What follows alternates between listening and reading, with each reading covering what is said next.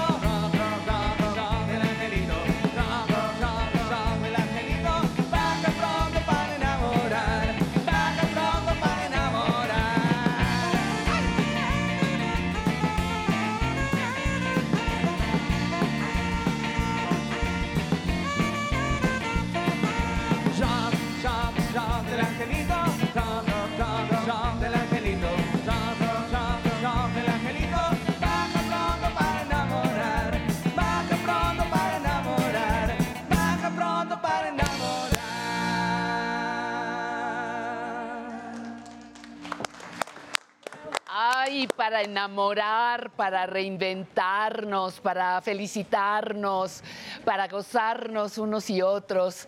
Feliz inicio de año. Hace una semana estábamos diciéndole que cerrábamos el año hoy con el mismo gusto y el mismo entusiasmo. Le decimos, estamos empezando otro año de trabajo aquí en el 11. Imagine usted qué gran privilegio. Estamos todos listos para empezar, cada quien en su respectiva esquina.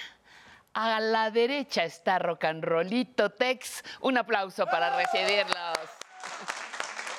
Y del otro lado tienen que aplaudir más fuerte, ¿eh?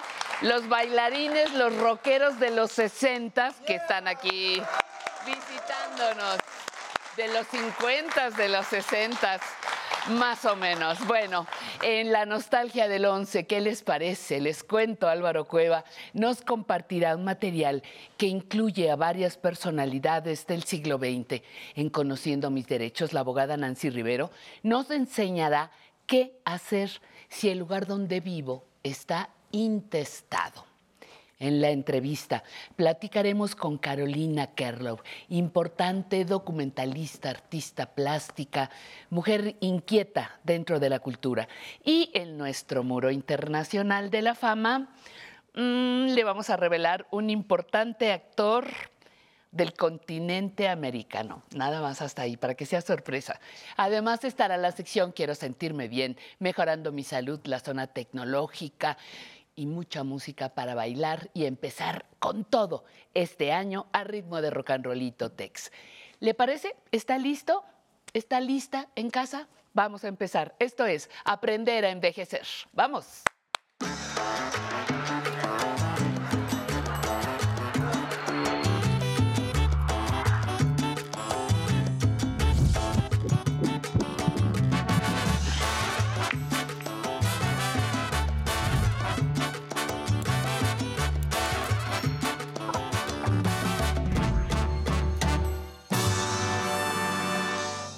Vivir en comunidad, dicen algunos sociólogos, nos permitió evolucionar como especie. Lo cierto es que en la adultez mayor, vivir en una comunidad diseñada ex profeso para el bienestar de las personas mayores es un sueño que poco a poco se hace realidad. Pero todas las personas podemos o queremos vivir así, en comunidad. ¿Qué se necesita para que podamos vivir dentro de ella? Le invitamos a responder estas y más preguntas en nuestra conversación.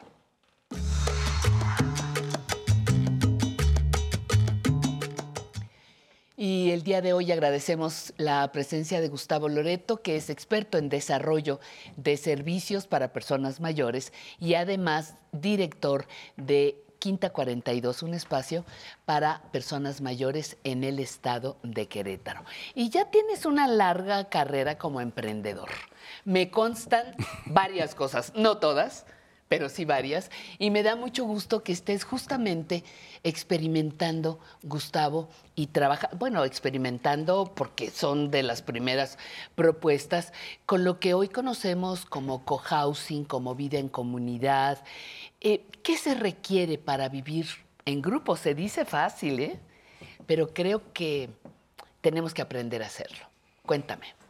Claro, Patti, lo primero es que es un gusto eh, ser, hacer un, proyecto de esta naturaleza, estar en este programa para hablar de ser pioneros abriendo un co-living que es vivir, justamente vivir en comunidad. Como bien lo decías, hace muchos años vivíamos en tribus, en clanes, en las cuevas y nos cuidábamos unos a otros. Luego la civilización nos llevó a estar aislados, aunque vivamos al lado de otras personas allá en los departamentos. Hoy lo que estamos haciendo es proponer regresar a vivir en esta comunidad. ¿Qué se necesita? Una muy buena voluntad también, porque estar solo, aislado, como solía ser anteriormente, no es bueno para nadie especialmente para la gente mayor, como sabemos en medio de la pandemia, inclusive se llegó a descubrir que las personas que viven aisladas, el cerebro inclusive llega a hacerse un poco más pequeño y acelerar el deterioro cognitivo. no estamos diseñados para vivir en soledad. Así que te podría hablar hoy de cinco beneficios sobre vivir en comunidades. eso, eso me encanta. Me encanta porque es una propuesta para, para hacerlo, Gustavo, y, y también como decíamos, si nos hubiéramos mantenido aislados, la evolución hubiera sido muy diferente a cuando pues vivimos en conglomerados, aunque sea separados, pero en ciudades, en pueblos, en provincias, ¿no? Y esto nos ayuda a crecer como seres humanos. Pero hay cinco ventajas específicas. Uno, ¿cuál es la, primera? La primera es el aspecto de la socialización, pero una socialización auténtica donde yo sé cuáles son tus debilidades, tus fortalezas, cuáles son tus necesidades en especial. Te conozco auténticamente, entonces así con el resto de las personas. No es como vivir en departamentos donde difícilmente las personas se hablan y, además a veces hay hasta piques, ¿no? Así es. Entonces crear una comunidad de auténtica solidaridad donde además se pueden compartir gastos, donde puedes comprar muchas cosas en súper en lugar de comprar poquito, pues vas reduciendo hasta los costos, ¿no? ¿Cuántas personas podrían tener, además de eso, acceso a un gimnasio, hacer ejercicio, organizarse para pasear? ¿Quién le eche un ojo a mi casa, a mi cuarto, al espacio que esté destinado para mi propia privacidad? Entonces, el aspecto social es lo número uno, porque además se sabe, Pati, que vivir en grupo nos prolonga la vida.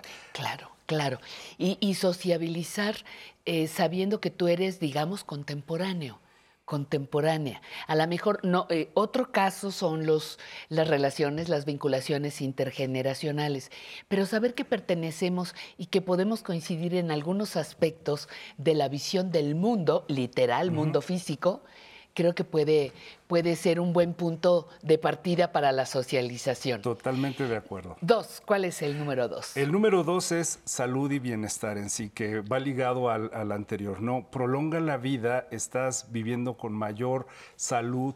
No es lo mismo estar solo, ay, qué flojera pararme a hacer ejercicio, a que el vecino, tu amigo vaya. Vámonos a caminar. no, lo, no, lo dejes, no te quedes atrás. Entonces, Hacer, por ejemplo, ejercicio en comunidad, en grupo, es mucho más enriquecedor. La gente se anima mucho más a estar solo y decir, uy, qué flojera pararme hoy. Entonces, eso definitivamente. Y lo otro es que si esa comunidad está bien estructurada, como las que estoy creando, tienen además una supervisión clínica, es decir, no es que allí esté el médico todos los días o una enfermera, pero vaya, la enfermera sí vive ahí, pero no está disfrazada de enfermera, ni mucho menos, simplemente está pendiente y supervisando que haga actividades, que tenga un programa, por ejemplo, el de vacunación el que viene, un programa preventivo, mejorar la nutrición, mejorar muchísimas otras cosas que estén ocurriendo. Y lo que decías, las comidas, digo, las compras colectivas.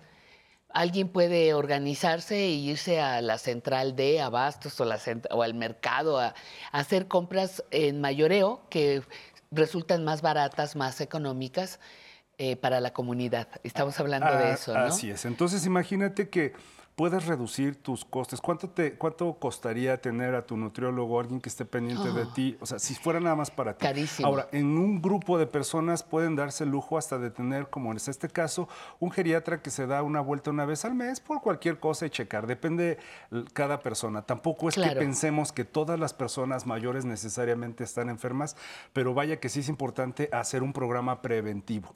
Es decir, empezar a enfocarnos en el tema de la prevención más de que, uy, ya es muy tarde, uy, ya se rompió la cadera. Y algo que ocurre, hablando de esto, es que les estamos cambiando este chip a las personas, porque normalmente alguien dice, oye, todavía estoy, ya cuando lo necesite ya me mudo. No, ya cuando te necesitas te vas a, a una residencia geriátrica, que ese es otro modelo. Aquí es, vente desde antes para que justamente comiences a vivir plenamente y viajes y salgas y hasta tengas nuevamente novio. A ver, escúchame, escúchame eh, eh, respóndeme esto. ¿Tengo que estar funcional para vivir en ese co-living, en esa comunidad? Funcional quiere decir me valgo por mí misma, por mí mismo, ¿O no? es, es, un modelo alternativo. Como bien ya sabes, el otro caminito, el de las personas dependientes, lo conozco muy bien y tengo proyectos para eso. Pero este de ofrecerle algo específicamente a personas que están bien, que quieren mantenerse funcionales, que quieren convivir, a lo mejor tienen uno que otro olvidillo por ahí, pero no son personas que necesariamente vivan con demencia. Afortunadamente, el 92% de las personas mayores están muy bien de sus facultades intelectuales, cognitivas. Entonces, ¿qué oferta? Para ellos. Bueno, pues por eso hicimos este tipo de co-living. Sí, es un, es un requisito tener un nivel de funcionalidad. Tres, punto número tres El de punto número tres, eso, que imagínate que en esta reducción de los costos y todo compartes otro tipo de servicios también. Por ejemplo, un paseo. ¿Cuánto costaría que yo me organice mi propio paseo o ir a los museos y todo? Hemos logrado, por ejemplo, con la ayuda del gobierno del estado, tener acceso a eventos que de otra manera sería muy difícil para cualquier persona tener. Eh, fueron al Vino Fest, que se la pasaron increíble. fueron a pisar uvas, este, estuvieron echando relajo, bailando como lo hicieron hace un momento aquí la gente del público, tan maravilloso. ¿Por qué es eso? Es vivir la vida, es reinventarte, es hacer nuevas cosas. Entonces, al compartir servicios, reduces enormemente los costos de tu vida. ¿Alguna de las personas que están ah, autosuficientes pueden además mantener su actividad profesional? Me imagino dando clases, teniendo un trabajo propio, eh, un, sí, un empleo propio. Eh, dando consultas de dentistas, lo que sea, eh, ¿puedo mantener mi actividad profesional o sería necesario carecer de eso. No, 100%. De hecho, el siguiente punto está ligado a lo que estás diciendo, que es la creación de un nuevo proyecto de vida o la continuidad de mi proyecto de vida. Si yo no estoy retirado del todo y soy médico, abogado, eh, carpintero, maestro, lo que sea, o estoy haciendo algo nuevo, allí yo puedo tener la posibilidad de expandir ese tipo de actividades. Es decir, también buscamos revertir esto de, ay, los viejitos, hay que darles todo en la mano. No, a ver, es que tienen las personas mayores para seguir dándole al mundo. El principal eh, motivo por el cual las personas mayores se deprimen es porque han dejado de sentirse útiles, partícipes de la sociedad. Y en este tipo de proyectos hacemos que ellos se reinvolucren Por ejemplo, eh, en el mes que fue la catástrofe justamente del huracán Otis, se hizo una colecta y empezaron a, pues, a poner todo para que la gente empezara a hacer donativos. Hay ah, otra comunidad que se está organizando para llevarle comida a niños que viven con escasos recursos allá en una parte de la sierra de Querétaro. Entonces, es que tiene que seguir dando la gente. Algunos de ellos inclusive están dando clases de inglés a jóvenes. Entonces, dices, qué padre que las personas puedan seguir dándole al mundo. Y entonces eso erradica la depresión, erradica la ansiedad, porque las personas mayores tienen muchísimo que dar. Qué lástima que justo cuando ya se la saben de todas, todas, es como, bueno, que fíjese que ya no, que dicen que siempre ya no. Exacto. Eh, cuarto, ya me lo dijiste. El quinto. Seguridad. Una de las ah, principales cuestiones que está buscando cualquier persona es, ¿y qué tal si toda persona que ya se cayó o que ya tuvo la experiencia que su papá, su mamá se cayó, se medio perdió, le pasó algo en la casa y estaba solo, ya tiene ese, ese chip ahí de ¿Qué tal? Alerta. Ajá, de alerta. Entonces, vivir en una comunidad implica que vivo con mayor seguridad. ¿Por qué? Porque hay protocolos para cualquier situación de emergencia. Si alguien eh, se cae, efectivamente, para eso está esta enfermera o hay un grupo o por lo menos el vecino, ¿no? Voy a recibir primeros auxilios. ¿Quieres Vas a recibir primeros auxilios. ¿Y sabes qué es lo más padre? Que cuando hicimos nuestra primera eh, capacitación y certificación para obtener todos los registros de protección civil, las mismas personas mayores participaron.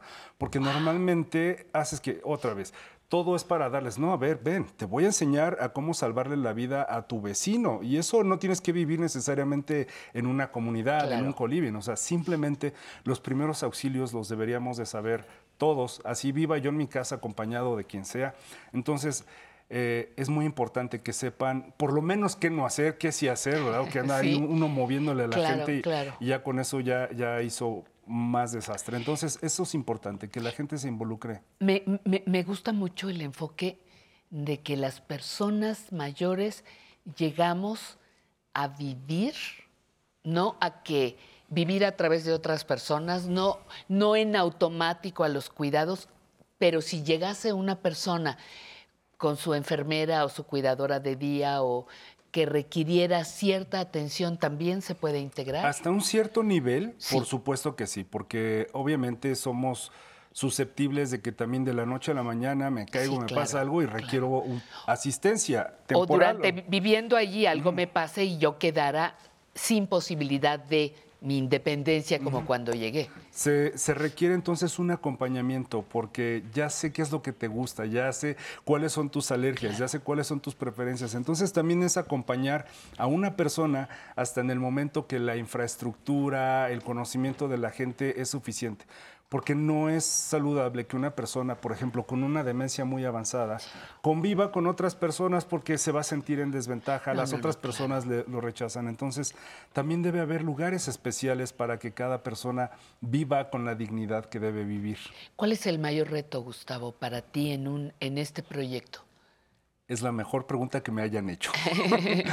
es un momento demasiado temprano. Hay muchos proyectos que yo acompañé en su momento desde hace muchos años y que tuvieron que darle la vuelta. Bueno, si finalmente empezaron a aceptar a personas con demencia de todo tipo que requieren asistencia. Entonces, el primer reto que tengo ahora es eh, generar un cambio de actitud ante esto, porque hay de todo. Si están los asilos, claro, son necesarios, están las residencias geriátricas de alta dependencia, pero esto, este nuevo proyecto para personas que quieren vivir de una manera mucho más activas, más saludables y que son funcionales, el reto es cambiar el chip a las personas de que empiecen a pensar en dónde vamos a vivir cuando seamos mayores.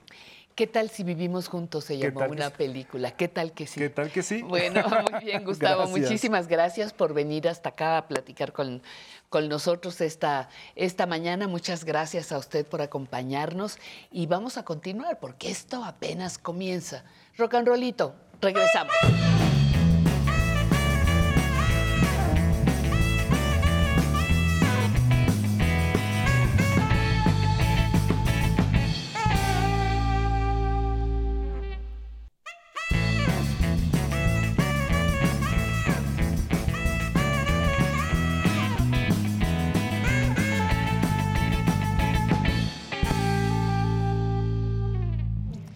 Buena hora, muy buena hora para tomarnos un café. ¿Me acompaña?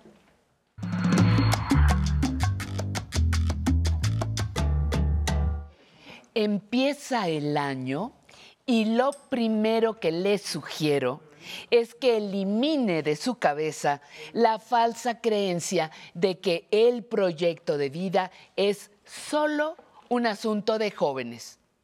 Jóvenes que definirán su vida su carrera, lo que desean para los años futuros. Nosotras, las personas mayores, no se le olvide, también tenemos vida y esperanza. Imaginar un proyecto de vida y construirlo nos da una razón para despertarnos cada día, para organizar nuestras actividades cotidianas con un objetivo con una razón. La vejez, la vejez misma, es en sí un gran proyecto. Habrá quien se quede con la idea de que ha llegado al bote de la basura y se deprime y se detiene a esperar la muerte. Está bien, está en su derecho. Pero otras personas que saben que en la vejez viviremos más años que en la juventud, seguramente podrán empezar a diseñar cómo quieren vivir los siguientes años, en qué se van a ocupar, qué es lo que desean aprender. Y no verán la edad como un pretexto. Cada día crecen los casos de personas que terminan una carrera o que desarrollan un talento que estaba por ahí dormido, que viajan, que escriben o pintan. La vejez es también una etapa para reinventarnos, para descubrirnos, no se quede con esas ideas catastrofistas. Busque en su mente y en su corazón las ideas y las propuestas que puedan alegrar sus mañanas. Si nunca lo tuvo, invéntelo. Si ya lo tenía, actualícelo. Pero no empiece el año sin un proyecto de vida al que tenemos derecho todas las personas mayores. Piénselo se lo dejamos de tarea. Mientras, rock and rollito con este clásico. Vuelve primavera. Vamos.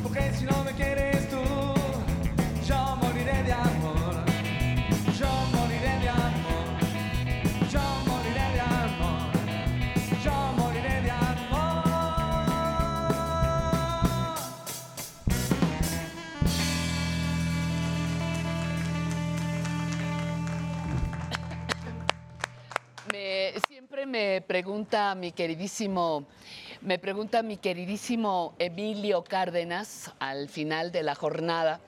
Me dice, bueno, ¿y de dónde sacas la energía y la pila? Y le digo, pues nada más velos bailar. Y no puede uno menos que tener energía y pila. Ahorita vi uno que ya y se avienta y le da la vuelta y bueno, ¿cómo no va a estar uno contento y, cómo no va a estar uno con, con mucha energía? Les invito para que con toda esa energía disfrutemos de la nostalgia del once.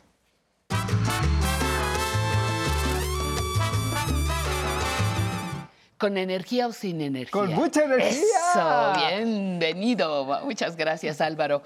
Qué bueno que estás con nosotros para traernos este primer programa del año. ¿Qué? ¿Qué nos vas a ofrecer? A ver, quiero que sea como una especie de regalo de Día de Reyes tardío, pero con mucho amor. ¿No importa? Muchas personas me preguntan, Álvaro, ¿qué es lo más importante en el 11? Y yo siempre, siempre respondo lo mismo. Usted, la gente, la verdadera televisión es la que se comunica de corazón a corazón la de la gente, la de los rostros, la del pueblo. Y por eso hoy he preparado un menú suculento con los grandes maestros del siglo XX, una selección de programas que hablan de gente. Pero ¿de qué gente, mi Pati? Me imagino. Eh, por favor, abra bien los ojos y sea muy feliz porque vamos a iniciar con alguien que creo que usted ama tanto como yo. ¿De quién estamos hablando? Sorpresa.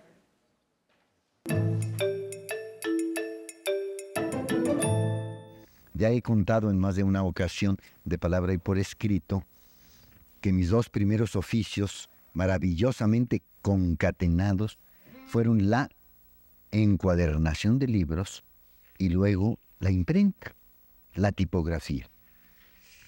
Y cada vez que llego a una imprenta y aspiro el olor de la tinta y el papel, eh, solo comparables para mí al pan recién salido del horno, pues tantos recuerdos vienen a mi memoria desde los primeros aquellos, de los años de aprendiz. Aprendí a componer y aprendí a distribuir.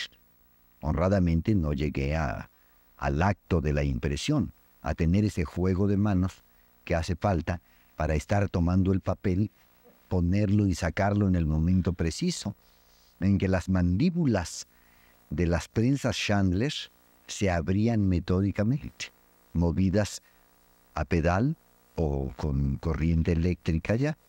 Muy bien, pero con Manuel Casas Carvajal conocí las primeras máquinas extraordinariamente modernas y automáticas, pero todavía con sabor a imprenta me refiero a las maravillosas Heidelberg. Y no hago propaganda alguna de carácter interesado, sino sencillamente me refiero a unas maquinarias prodigiosas que llegaron a México, lo recuerdo ahora, pues en los primeros años 50, eh, últimos 40 tal vez. Te voy a decir una cosa, Álvaro. ¿Qué crees que me gusta más de, del Señor que acabamos de ver. No sé, no sé. Ni su sabiduría, ni su literatura, ni nada tanto como su peinado. Siempre y al final salía, ni su capa era tan, tan atractiva para mí como los pelos al final, al final de, de, su trayectoria. Yo siento un amor muy especial por Juan José Arreola porque debo de confesar que en esos tiempos, en 1979, yo era un niño enamorado de la televisión. Y personajes como él me invitaron a leer, me acercaron a la cultura y de una u otra manera nos formaron a muchas y a muchos niñas y niños de mi generación. Eh, quiero que esto sea como un homenaje, porque las nuevas generaciones no tienen algo parecido. Estos personajes tienden a desaparecer y Juan José Reola, bueno, tiene una trayectoria mediática impresionante que va desde estas participaciones, aquellos legendarios programas de vida y voz, o hasta que ya llegó a los mundiales de fútbol y circunstancias anexas, ¿verdad? Pero la cuestión es la siguiente. Vea con qué estamos abriendo. Vea cómo nos comunicamos de gente a gente. Por ejemplo, ¿usted se acordaba de esto?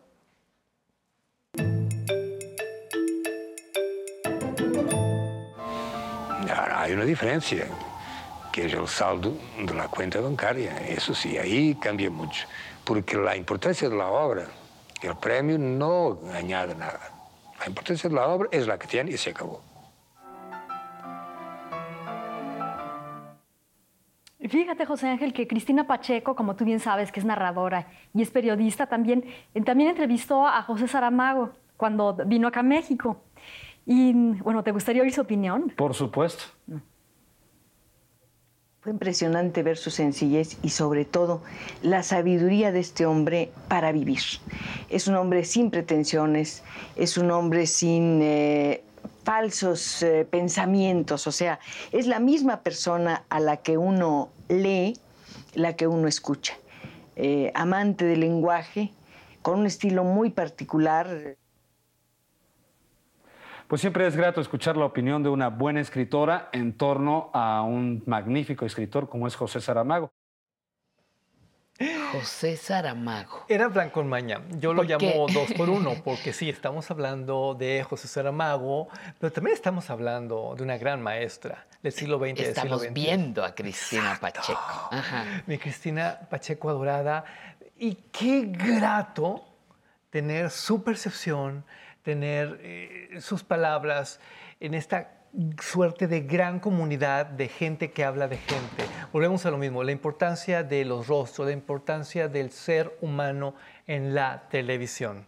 Estamos iniciando 2024 con el pie derecho y lo que viene a continuación yo creo que a usted también le va a gustar muchísimo. Acerca a las nietas, a los nietos, a las hijas, a los hijos. Es como un regalo de reyes, insisto. ¿No me cree? Mire.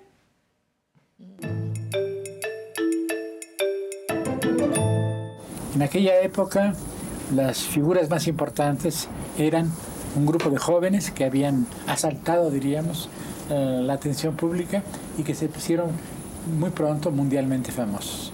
La gran estrella era Jean-Paul Sartre. Frente a este grupo, Sartre, su mujer y los otros, había, estaban los comunistas. Era un grupo muy brillante, había un poeta admirable, eh, Luis Aragón, otro poeta, también un excelente poeta, Paul Eluard. A, los dos los conocí, sobre todo a Eluard. Sara, el viejo, el viejo dadaísta, también formaba parte del grupo comunista. Y había los disidentes, los que no estaban de acuerdo con aquello. En primer lugar, el grupo surrealista, o lo que quedaba del grupo surrealista. Sobre todo André Breton. Eh, ¿Qué me llevó al surrealismo? Mi estética era distinta. Yo venía de la poesía de lengua española. Mis grandes influencias en el pasado habían sido los poetas barrocos, sobre todo Quevedo, Sor Inés de la Cruz, los poetas modernos de nuestra lengua, cuando leía Neruda me impresionó, creo que es uno de los grandes poetas del siglo XX, y en fin, los contemporáneos, la generación de 27. Pero me ligaban con ellos la actitud de inconformidad la crítica al comunismo estalinista, al comunismo burocrático y sobre todo su exaltación de la rebeldía y su exaltación del amor. Mira que él lo creyera tan amable. Muy bien, ¿no? Muy bien. Ahí te va el mensaje. Y esto va sobre todo para los nuevos intelectuales. Creo que es requisito pasar por el 11 si ustedes no han pasado por aquí, no son intelectuales, no son grandes maestras, no son grandes maestros del siglo XX. Ahí se los dejo para que lo piensen, porque realmente sí tenemos aquí una categoría, sí tenemos un poder de convocatoria y un sello de credibilidad que no por nada permitió que todos estos personajes, que todas estas celebridades desfilaran por nuestras producciones desde 1959. Y no era de que por favorcito venga el once, ándele, mire, le pagamos. No, es el placer de estar aquí con el pueblo de México. Mire.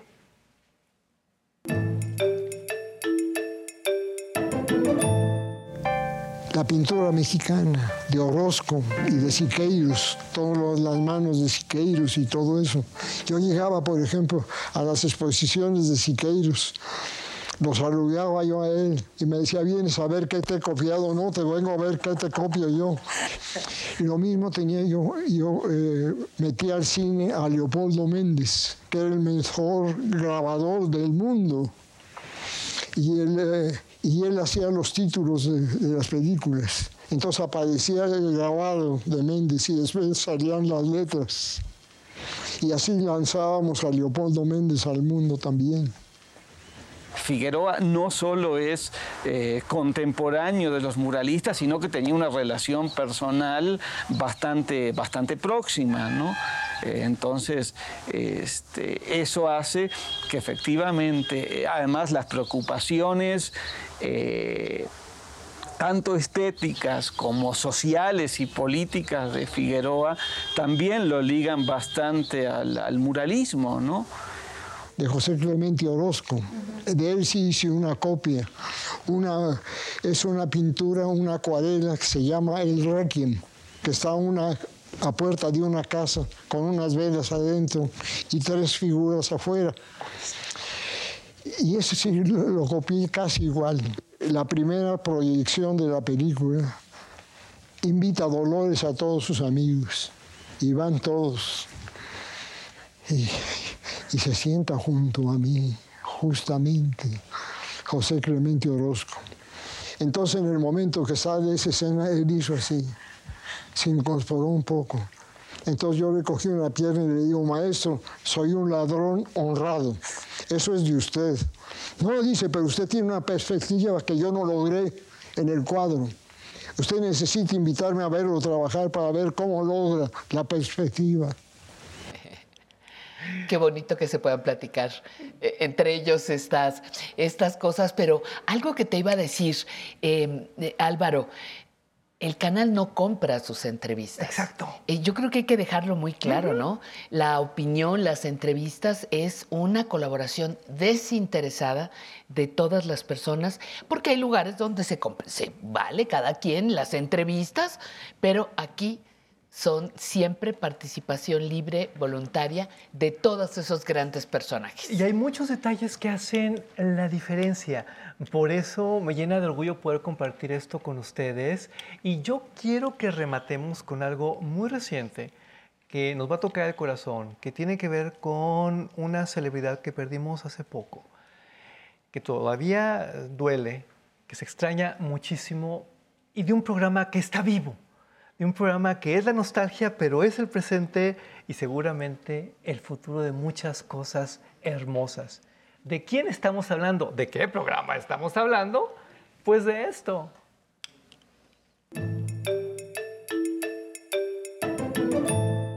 Y la vida de un actor es primero ser ser humano íntegro, ¿no? Entonces, con todos los riesgos que tiene esto de ser un buen ser humano, ser un buen actor. Con todo lo que has leído, sacas tus propias conclusiones, lo que te va a ti en lo personal, a ningún otro, ni al de junto, ni a tu mejor amigo en el teatro. No, te va a ti. Y esa fórmula significará lo mejor para ti, lo más preciado, lo más eh, rico para tu trabajo, pero es absolutamente personal. Entonces, ¿usted cree que el autoconocimiento es esencial en el desarrollo creativo del actor? Claro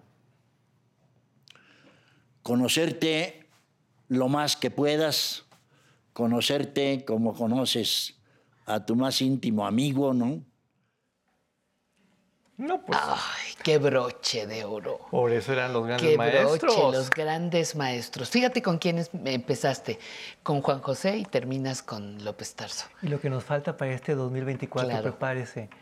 Felicidades una vez más y gracias por dejarme hablar de esto que tanto amo. No, muchísimas gracias a ti, Álvaro Cueva. Gracias a usted por seguir en esta sección, porque termina para que demos paso a unos mensajes, un poquito de música y volvemos.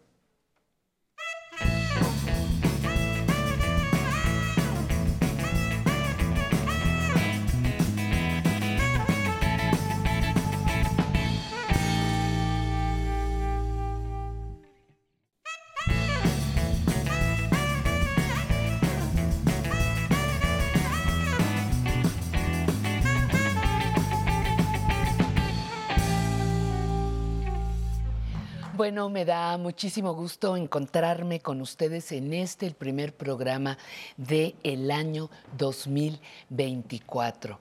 Tenemos una línea telefónica, ya lo sabe usted, con dos personas atentas, entregadas a escuchar sus sugerencias, sus propuestas y todo tipo de comunicación.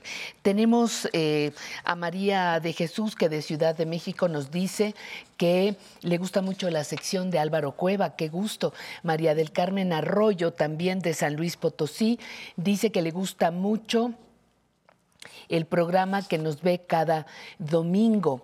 Eh, la señora Corrales de Baja California dice, me encanta la sección Conociendo mis derechos y mejorando mi salud. No se las pierda, ahí vienen para continuar enriqueciendo nuestro programa. Eh, Graciela... Graciela Pérez desde California, en Estados Unidos, nos habla y dice que le gusta mucho la música del día de hoy. Muchas, muchas gracias. Le agradecemos su, su punto de vista. Hay diferentes llamadas, cuatro, cinco, que están pidiendo venir a bailar. Eso nos va a encantar. Tener amigos nuevos bailando es muy enriquecedor. Y por eso vamos a pasar ahora con mi queridísima Gina Noble, pero antes le voy a recordar algo. Tenemos un correo electrónico para que nos escriba, público arroba aprenderenvejecer.tv. Tenemos una línea telefónica que con mucho gusto le doy el número ahora mismo, 55 51 66 4000. Y por último, nunca me cansaré de sugerirle, baje gratuitamente la aplicación 11 más. Es un magnífico recurso para estar cerca, para que usted nos vea en el momento que quiera y en el lugar que más le guste y en el aparato que más le complazca. ¿De acuerdo? La app, la aplicación 11 más sin duda será de gran utilidad para usted. Y mi compañera queridísima Gina Noble está con nosotros. Gina, bienvenida, buenos días. Buenos días, Pati. Buenos días, Pati, muchas gracias. Nuestra invitada de hoy es bailarina y te quiere comentar lo siguiente. Hola, ¿qué tal? Este, bueno, eh, mi nombre es Joana Telles. Eh, empecé a bailar a los 12 años. Ahorita acabo de cumplir 50 años y sigo como bailarina. Eh, bailo en salones de baile, en bailes sonideros y bueno, mi, mi, mayor sueño pues, era venir a conocerla porque yo voz programa y yo dije, no, ya tengo que bailar ahí también. Bien, muchísimas gracias. Muy un honor. Y ahora nos acompaña también un joven, nos viene a decir algo. Pero súper joven, súper de los más jóvenes hoy. Hola, buenos días. Eh, yo soy Eduardo, tengo 31 años y a mí me gusta bailar porque desde chico veía a, mis vecinos, el Club Los Pepes, y de ahí aprendí y me, me encantaba ver bailar y de ahí desde ahorita llevo dos años bailando con ellos, aprendiendo, llenarme de su conocimiento y aprender de los grandes. Creo que los jóvenes es lo mejor que debemos de aprender. Ir con los grandes y llenarnos de esa experiencia. Y quería venir a tu programa porque me ha ayudado mucho a comprender a mis abuelos, a comprender a las personas mayores y poder dar también ese mensaje a los jóvenes que aprender de los adultos es lo mejor.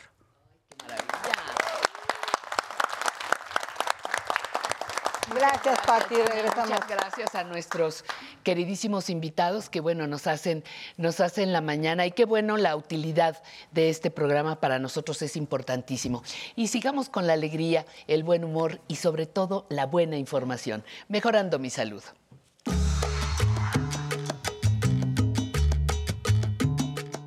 Gracias, Patti. Feliz inicio de año. No podemos iniciar de otra forma que no sea con salud. Y hoy vamos a hablar de una parte de la salud más importante que es la salud mental.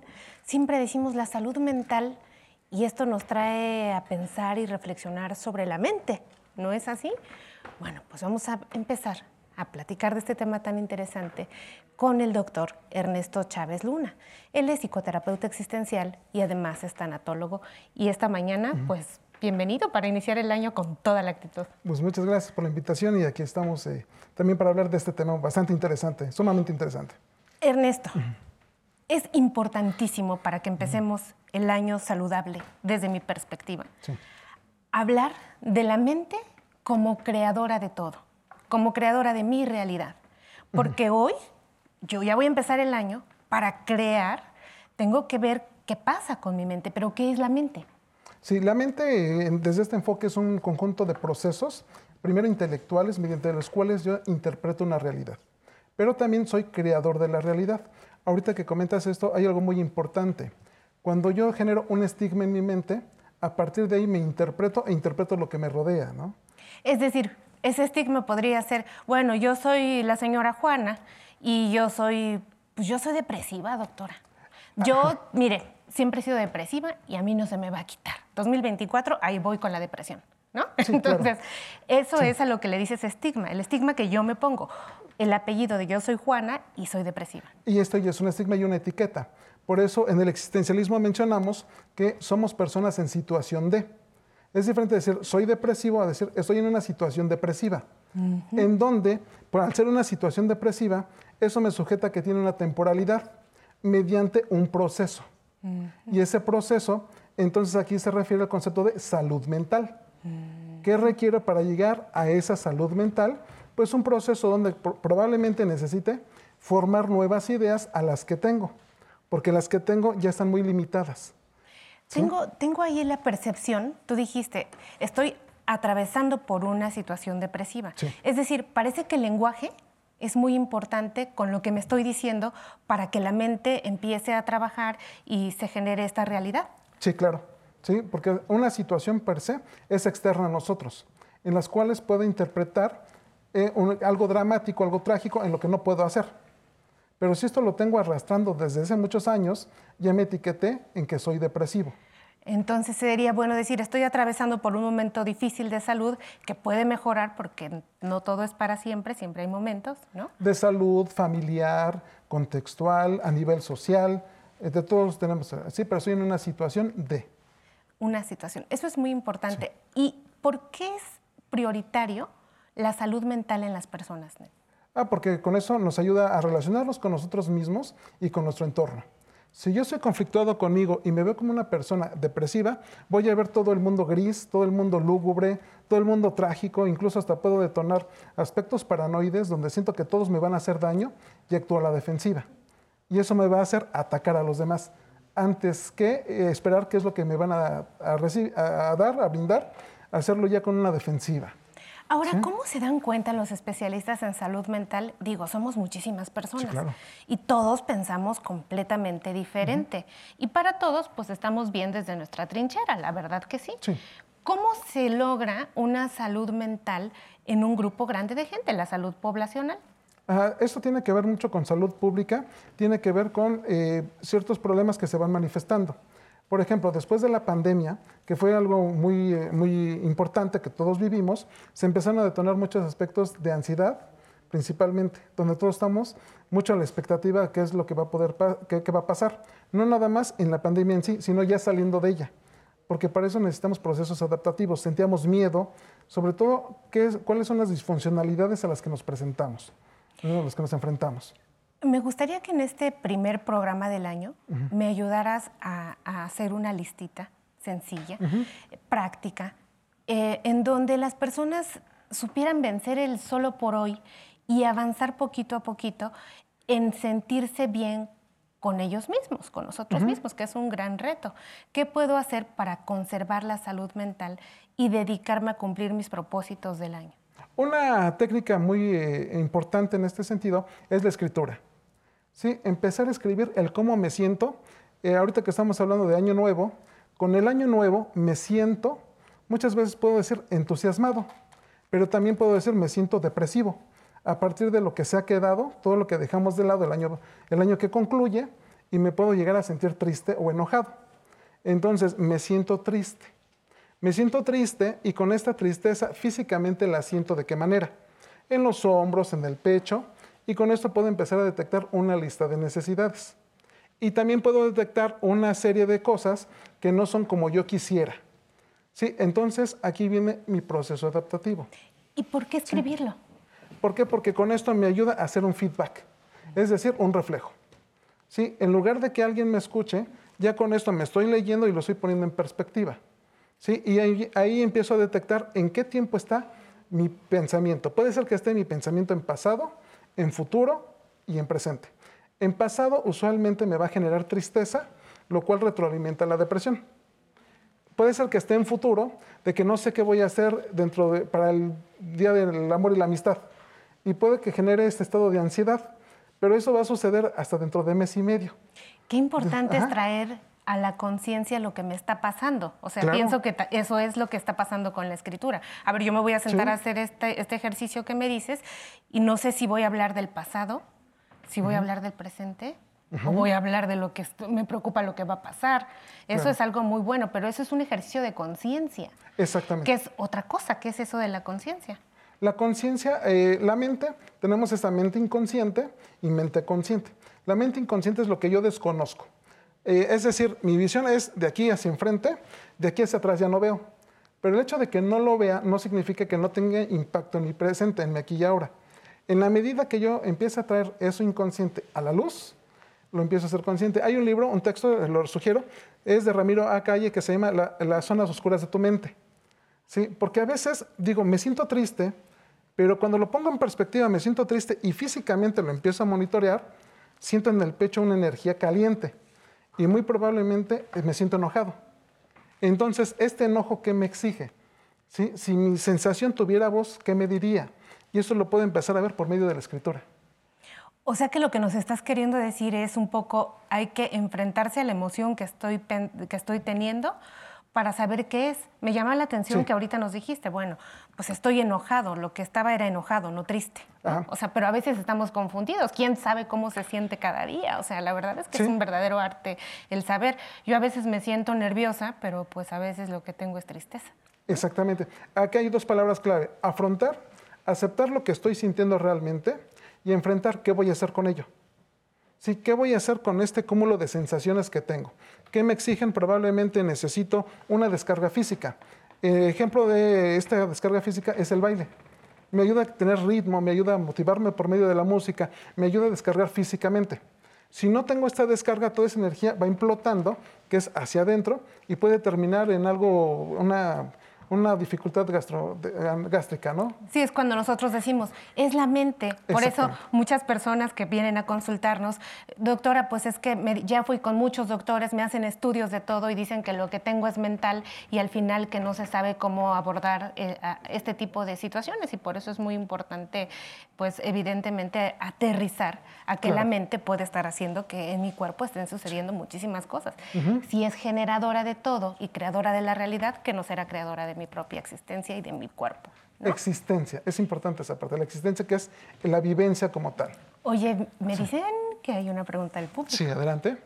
La señora Isabel te quiere preguntar. Sí, me gustaría que nos mencionara, además de las estrategias que ya comentó hace un momento, algunas otras más para mantener una mente sana.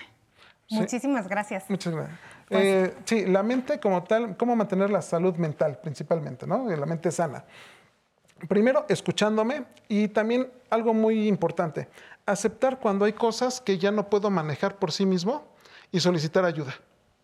Pensamos que el solicitar ayuda a un especialista puede llegar a ser un símbolo de debilidad, pero no es cierto. Es un símbolo de fortaleza al decir necesito algo más. Sí, por eso es importante sí la autoobservación, pero también la asistencia con un especialista. ¿sí? Y para eso hay que verificar que el, eh, el, profesionista sea adecuadamente certificado y tenga la preparación adecuada, principalmente las cédulas profesionales. Ahí está eh, algo muy bonito que acabas de decir, Ernesto, que es el poder de la vulnerabilidad. A veces cuando estamos eh, sintiéndonos muy fuertes y que podemos con todo y que somos los protectores o los guardianes de las familias, etcétera, cargamos muchísimo y eso pesa y eso duele con el paso del tiempo. Em, es bonito decir, híjole, esto me está sobrepasando y necesito ayuda. Y de, yo me permitiría complementar la respuesta diciéndote que duermas bien, porque la salud mental es importantísima con la física, por eso estamos haciendo este combo ganador el día de hoy, ¿no? O sea, tienes que dormir bien por lo menos ocho horas diarias, hay que alimentarse con los menos procesados que se pueda, porque mi, mi cerebro va a trabajar con lo que yo le estoy dando, entonces entre mejor y me acerque a una comida más natural, pues por supuesto que voy a tener mejores herramientas.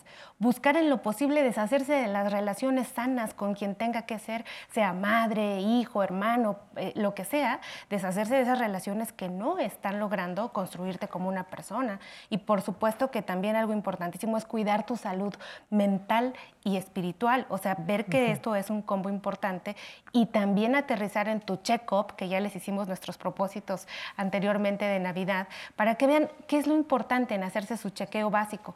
Muchas veces un simple problema de elevación de ácido úrico o un problema de diabetes descontrolada te lleva a tener salud mental alterada porque estás inquieto, estás intranquilo, tienes 20 mil cosas y eso es algo muy importante de aterrizar. Pues como siempre es una delicia, Ernesto, platicar contigo y que vengas a este foro, pues a estas disertaciones importantes, porque de pronto le decimos a la gente, no, pues cuide su salud mental. Ajá, ¿y qué es la mente? No, pues qué.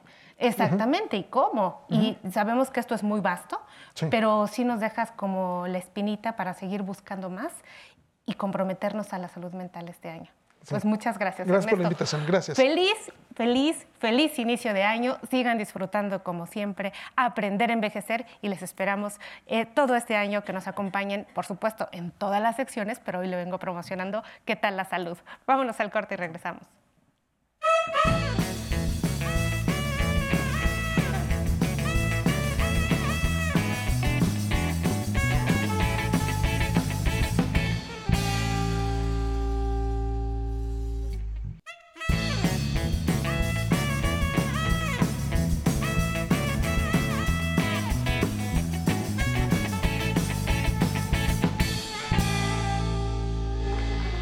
Ese pedacito de Danny Bigut se sabe, sabe muy rico en cada corte. Bueno, vamos a la segunda hora, ya a la segunda hora de nuestro programa. Vamos a vivir en grande junto a Jorge Santamaría, que es un pintor y profesor de 72 años. Alan Calvo nos enseñará a utilizar el calendario de Google. Ya verá usted qué cosa más rica. Nos pondremos en movimiento con Sensei David Martínez, quien nos va a compartir una rutina de ejercicios de equilibrio dinámico. Para nosotras las personas mayores, el equilibrio es fundamental, así que por favor no se lo pierdan. Además seguimos bailando con la música de rock and rollito, Tex aquí en Aprender a envejecer. Ahora les invito muy cordialmente a la siguiente sección, Conociendo mis derechos.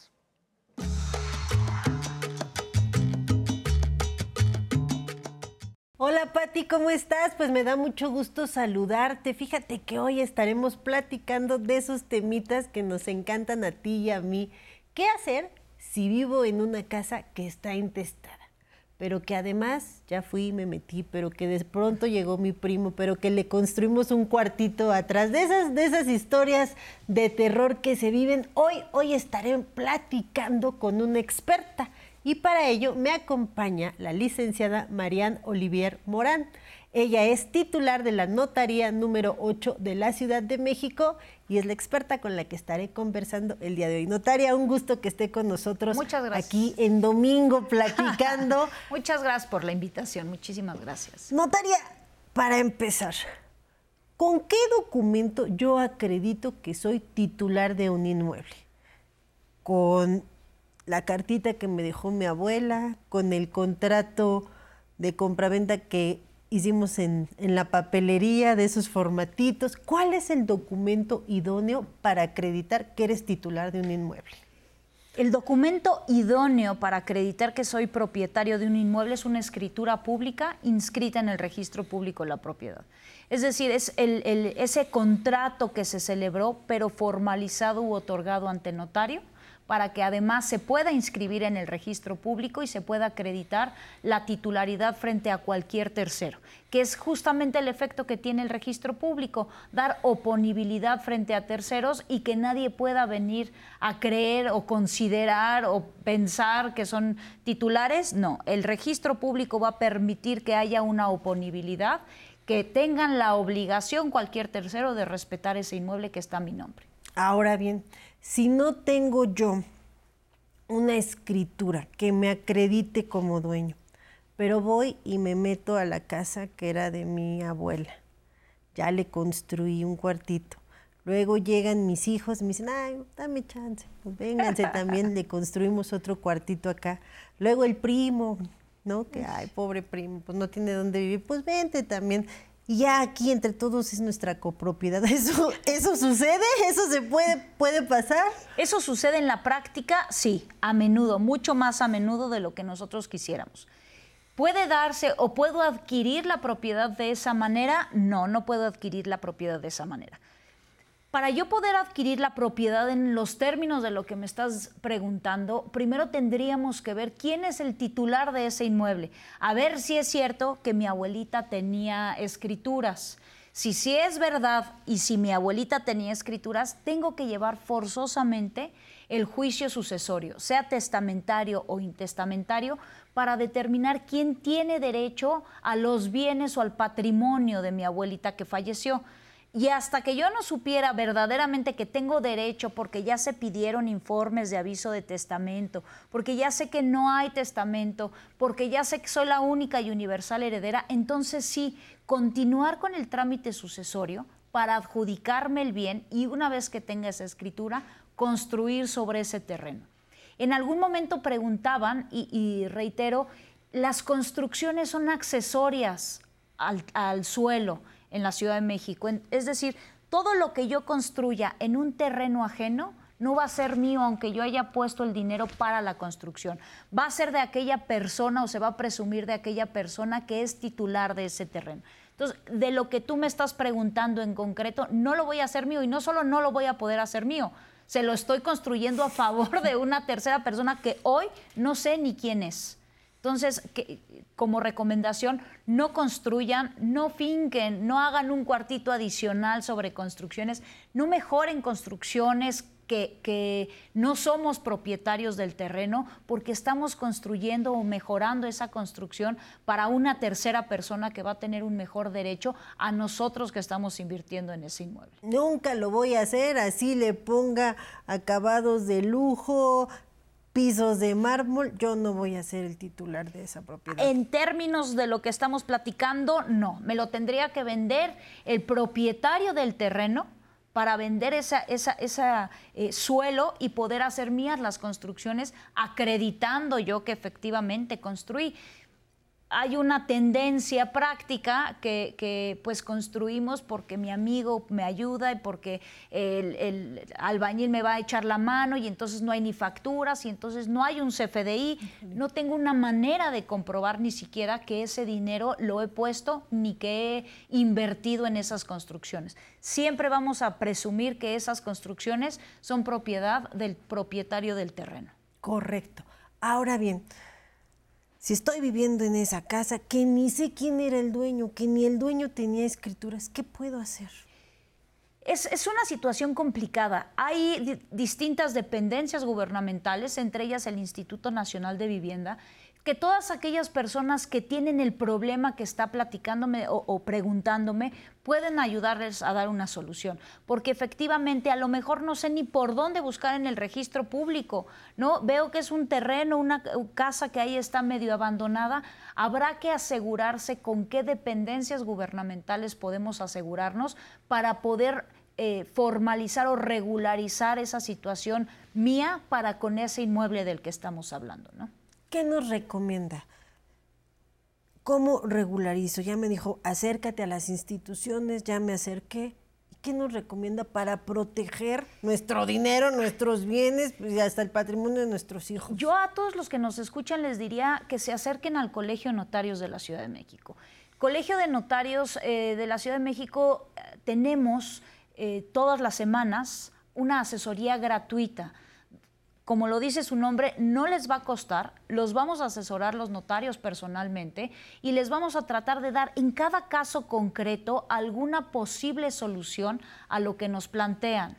Realmente eh, a veces parecería que los notarios estamos mucho más lejanos, pero la realidad es que no, ¿no? Eh, con todo gusto estamos para servirles y somos peritos en la materia que podemos ayudarles, que podemos asesorarles o que incluso podemos, oye, no te metas por ahí, ¿no? Porque no, hay manera No sigan el consejo de la comadre, de la vecina, de la prima que yo le hice así, mejor hay que acudir con los expertos. Así es, por favor que no hagan eso.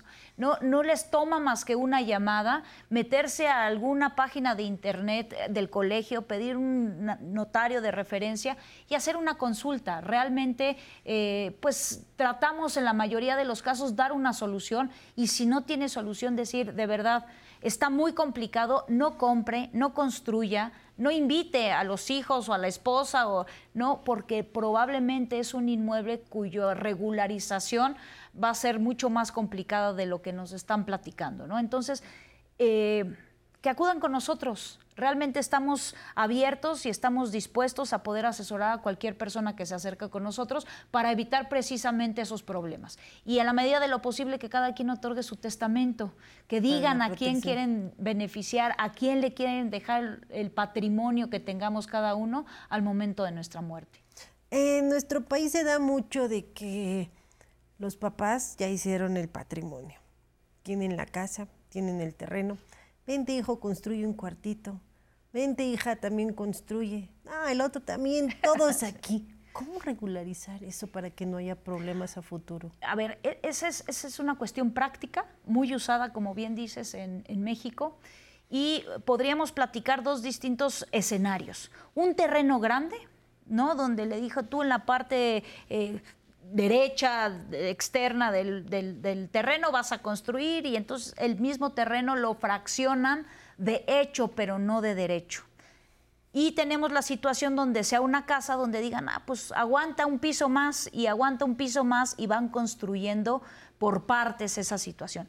Insisto en un poco lo que habíamos dicho, el terreno es una cuestión principal a diferencia de las construcciones que son accesorias. En el supuesto del terreno, lo más sano sería ver la posibilidad de subdividir ese terreno a través de la demarcación territorial correspondiente, si es posible, dependiendo la superficie, el terreno y la demarcación de la que se trate, se protocoliza esa subdivisión y cada una de las partes resultantes de la subdivisión será una unidad privativa y ahí sí, el que construya, le puedo donar a mi hijo el terreno y lo que construya va a ser suyo, porque ya le doné ese terreno y la construcción es, es a costa de él.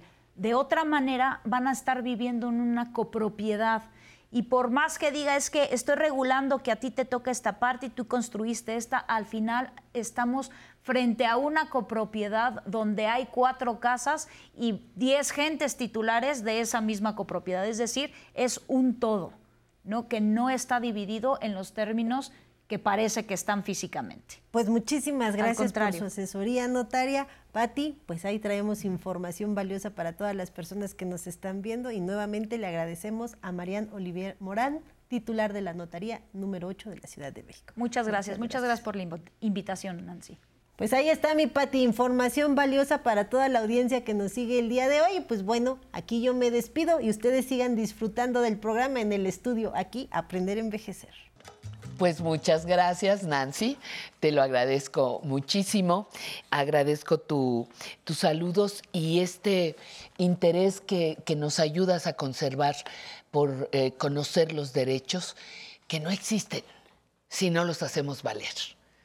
No existen. Pueden estar muy bien escritos, pero si no los hacemos valer o no los ponemos en la práctica, no, tienen, no existen. Entonces, eh, ella ha insistido muchísimo en que nos sigan, eh, nos sigan dando información que nos ayude, a final de cuentas, a vivir mejor. Teléfono en el canal 11, 55 51 66 4000. Repito, 55 51 66 4000. Correo electrónico a su entero servicio, público arroba aprenderenvejecer.com TV y no se le olvide nuestra aplicación 11 más para estar más cerca. Flor Ceseña nos dice que el programa le hace sentir eh, muy feliz y que siempre se pone a bailar. Me encanta, ya son varios los que andan bailando en casa. Chelito Rodríguez dice que jamás se pierde el programa, manda saludos a toda la producción. Quiere mandar un saludo Ernestina desde Tamaulipas a aprender a envejecer. Dice que es su programa favorito, me encanta.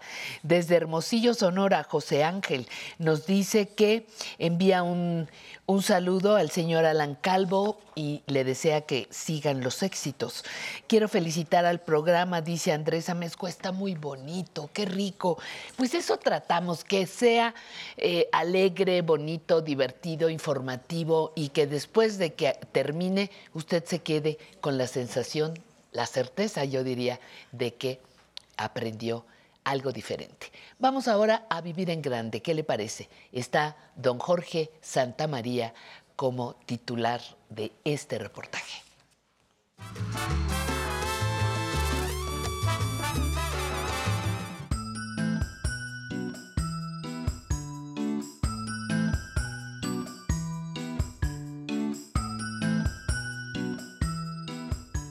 La pintura me ha dejado muchísimas satisfacciones, eh, me ha permitido conocer mucha gente, me ha permitido también enseñar estas artes, me ha permitido eh, conocer países, conocer este, eh, lugares, profundizar exactamente en lo que es el arte de la plástica. Yo siento cuando pinto una gran satisfacción, analizo la obra que voy a realizar, me va adentrando poco a poco el, ir conociendo las texturas, el ir conociendo los, colores, los matices y ver la obra ya realizada, pues es una gran satisfacción. Tuve tres exposiciones importantes, este, que fueron galerías que estuvieron en la zona rosa, lamentablemente muchas desaparecieron. En aquel entonces, pues eran los años 85, después del temblor empezaron a haber un, y varias galerías lamentablemente desaparecieron. Yo estudié en el antiguo Colegio de San Carlos la carrera de eh, licenciatura en artes plásticas. Bueno, desde pequeño tuve la inquietud de, aprender lo que es el arte plástica, el dibujo, la pintura, como mucha gente lo, lo hace. Más sin embargo, pues empecé a despertar una gran pasión en mí y entonces decidí hacer esa carrera, la carrera de artista plástico. Eh, yo me inspiré en lo que es el arte plástico porque me encantaba lo que es eh, pintar, conocer el color, la luz, las perspectivas y me encantaba ver las, las, pinturas de artistas famosos. He tenido varios reconocimientos eh, de Limba, he tenido también del Centro de las Artes, talleres que he realizado ahí y todos esos reconocimientos me los han dado en base a, a este, invitaciones que me han hecho universidades museos, talleres, escuelas. Al principio eh, empecé a, trabajar, a hacer eh, obras para exponerlas y para este, venderlas, o sea, para que la gente las conociera, conociera cómo estaba desarrollando el arte. Pero posteriormente eh, me quise que este, estas artes trascendieran y entonces decidí eh, eh, especializarme para dar clases de dibujo y pintura, realizando una técnica en eh, la cual yo soy el, creador, que es una técnica de dibujo por medio de proporción. Esa técnica de proporción se maneja con respecto a cuadrantes. tenemos el punto de fuga y en base a cuadrantes empezamos a armar el dibujo tomando también en cuenta los límites de los espacios en los que estamos haciendo eh, la pintura o el dibujo. Yo empecé la profesión de, para enseñar y pintar cuando quise que la gente desarrollara, niños, jóvenes y adultos, desarrollaran estas artes y no permitir que se desaparezcan. Y también con la idea de que también las gentes que han aprendido a base de lo que yo les he enseñado, eh, también ellos puedan posteriormente enseñar. Mi mayor satisfacción de ser profesor es poder este, hacer que mis alumnos se apasionen por el dibujo, la pintura, les guste y posteriormente pues puedan elegir esta carrera también, que es bellísima. Para mí es una gran satisfacción enseñar, ver que el resultado de, mis enseñanzas sí están teniendo fruto en los alumnos, sí están eh, eh, aprendiendo y dominando las artes plásticas. Sí he tenido alumnos que después de esto se han dedicado a la plástica. Algunos han sido algo reconocidos, otros este, bueno, están haciendo su, lucha y trabajando en, esto, pero sí han cambiado su vida, o sea, han determinado seguir esta carrera. Día con día pienso en lo que, que van a venir mis alumnos, que van a estar aquí, que van a estar trabajando, y eso la verdad es para mí muy gratificante.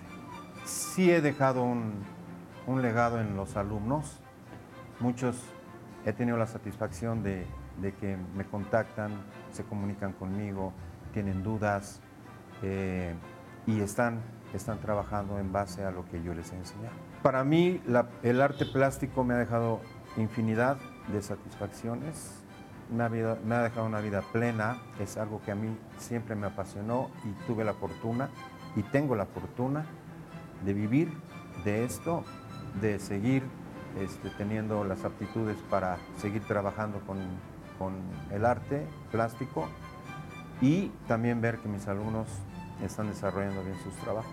Soy el profesor Jorge Santamaría Guerrero, soy eh, artista plástico y tengo 62 años.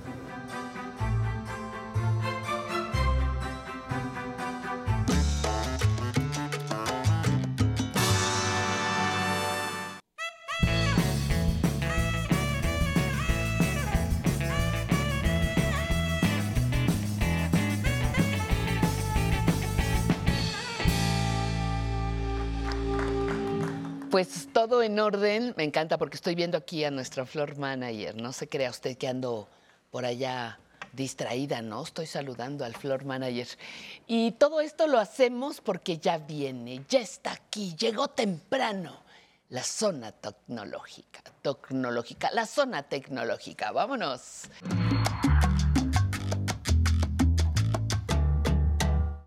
Sonó interesante, ¿no? Zona tecnológica. Le damos un giro a la sección. Le damos un giro. Claro. Muy bien, Alan Calvo, bienvenido. Muchísimas gracias. Con un temazo. ¿Qué es eso de calendario de Google? Ay, Pati. Por fin lo vamos a tener aquí. Por fin nos vamos a organizar con una agenda electrónica, Pati. Eso, eso me encanta. Vamos iniciando año y de las primeras compras que hacemos, Pati, son las agendas para organizarnos, para planificar nuestro día a día. Y de repente, bueno, resulta complicado cargar la agenda para todos lados, la olvidamos, ya no sabemos qué compromiso teníamos y entonces hoy vamos a descargar la aplicación de calendario de Google para poder planificar toda nuestra agenda telefónica en nuestro dispositivo móvil. Vamos a ver cuáles son las herramientas y cómo podemos agregar los eventos a ella. Muy bien. ¿Y dónde voy a sacar mi agenda? Porque sé que ah. tengo este celular. Exacto. Pero ¿dónde la saco? Muy bien, mira, para los dispositivos Android Pati está ya en la mayoría viene de manera predeterminada instalado. Si no lo tienen, lo pueden descargar gratuitamente desde Play Store y para los teléfonos iPhone también hay una versión en donde la pueden eh, instalar desde la tienda virtual eh, App Store. Y App Store y Play Store. ¿Y cómo dice? Eh, ajá, o calendario de Google. Así podemos buscarlo, como calendario de Google. Tengo una duda existencial. A ver, dime. Ya venía en mi teléfono. Exacto. En nuestro dispositivo, de manera, ya viene instalada una aplicación. En el caso de iPhone, no es el calendario de Google, es otro calendario que podemos utilizar como agenda también. Sin embargo, el tema de hoy vamos a hacerlo con Google. Vamos a hacerlo con Google. Está bien, voy a, bajarlo de la tienda. Muy bien. Muy bien. Entonces, una vez que hayamos descargado nuestra aplicación, vamos a entrar en ella y nos va a solicitar una serie de permisos. Acceso al contacto, vamos a darle a todos ellos permitir. Recordemos que es para que funcione muy bien la aplicación, para que funcione correctamente. Y ahora, una vez que lo instalemos y que abramos la aplicación, aparece esta pantalla, aparece el mes. En la parte superior eh, derecha voy a encontrar un icono que es o mi fotografía o mi inicial. Es importante que hayamos iniciado sesión con nuestra cuenta de Google. De lo contrario, si vemos el, icono de un muñeco, vamos a, pulsar sobre él y vamos a tocar en agregar otra cuenta o en agregar cuenta. ¿Para qué? Para vincularlo con nuestra cuenta de Google y así podamos tener acceso desde cualquier dispositivo. Si nosotros estamos de viaje o estamos en otro lado, para ti, podemos acceder al, calendario desde otra computadora, siempre y cuando tengamos conexión a Internet y utilizando nuestra cuenta de Google. ¿Cuál es la diferencia entre el calendario de varios teléfonos que ya te registran una cierta agenda y lo que te ofrece Google? ¿Cuál es la diferencia? Pues existen varias diferencias. Por ejemplo, la, ventaja que tenemos sobre, eh, sobre el calendario de Google es que podemos vincularlo con otros usuarios. Por ejemplo, yo puedo hacer un calendario compartido contigo. Si tenemos algunas, algunos eventos. Actividades. Exacto, algunas a las 3 de la tarde. Exacto. Grabación. Exactamente. Revisión de temas. Revisión de temas. Entonces podemos vincularlo aquí y vamos haciendo nuestro propio calendario y en tiempo real se va actualizando en tu, dispositivo. Entonces puedes estar al tanto de la agenda de los, bueno, de los dos, ¿no? En este caso, de los mm, eventos de los dos. Muy Es una entre tantas ventajas. Ahora, Pati, eh, una vez que ya eh, agregamos nuestra cuenta de Google, vamos a pulsar en el menú superior izquierdo, que son las tres líneas. Y aquí podemos cambiar la vista de nuestro calendario. Podemos utilizarlo como agenda, vamos a verlo de esta manera, y nos podemos desplazar hacia arriba voy a regresar. Podemos hacerlo por día, cada tres días, por semana o mensualmente. Yo elijo qué vista quiero. Entonces aquí la modifico. Ahora, para agregar un evento a esta agenda electrónica es muy sencillo.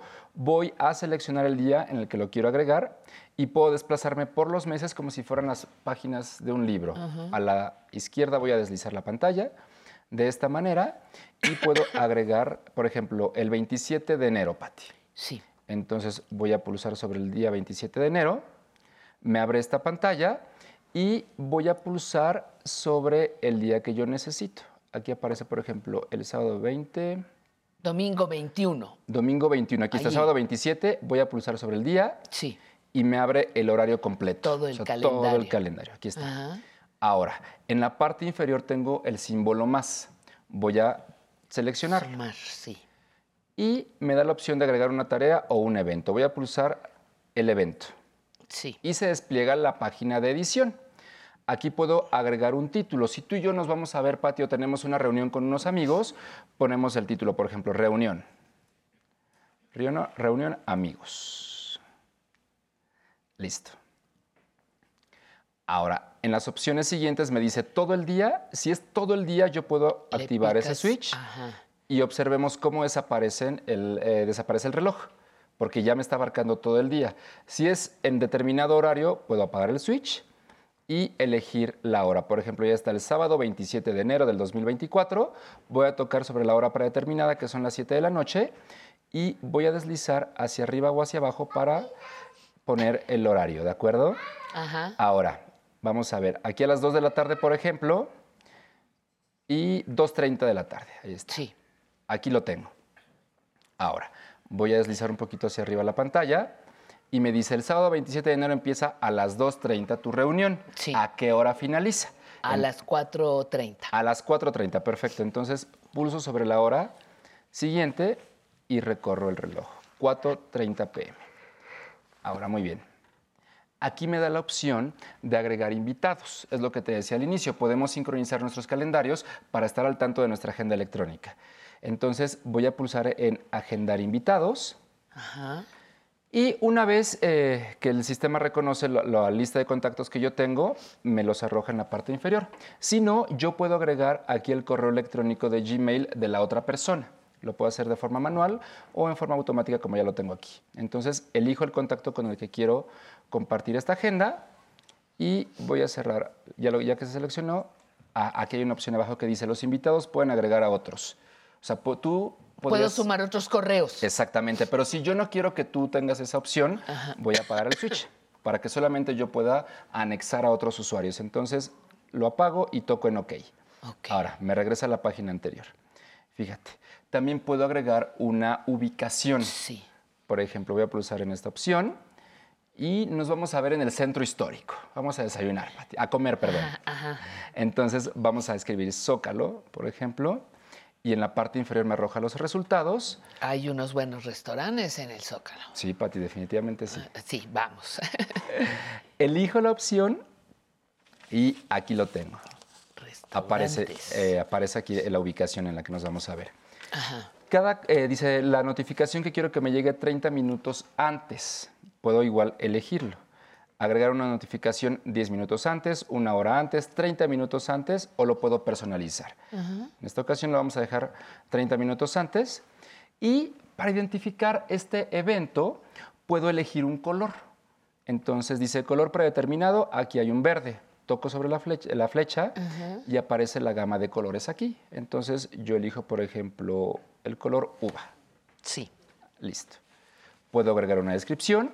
Puedo incluso agregar un archivo si es que yo quiero compartirlo contigo. Esto lo hace desde Google Drive. Entonces, una vez que, por ejemplo, yo lo toco, me abre la nube, que es Google Drive.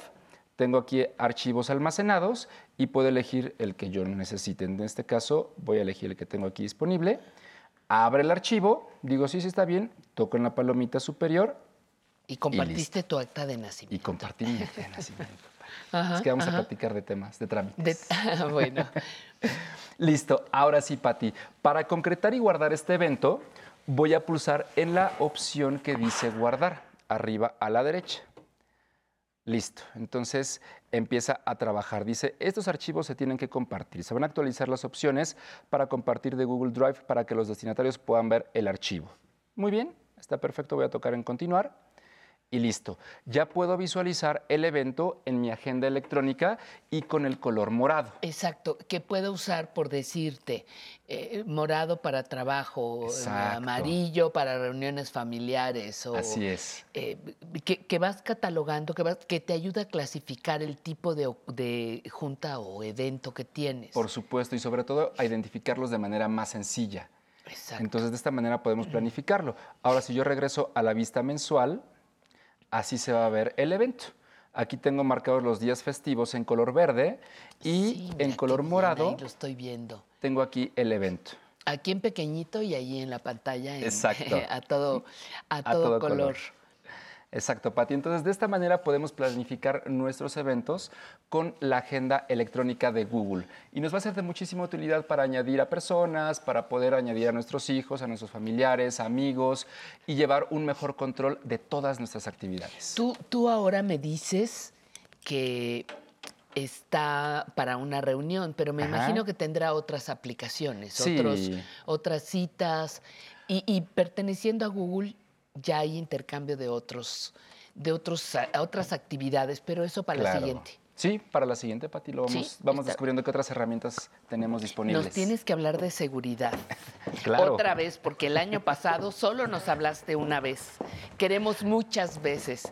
Bueno, pues el día de hoy, miren qué belleza. Vean, por favor.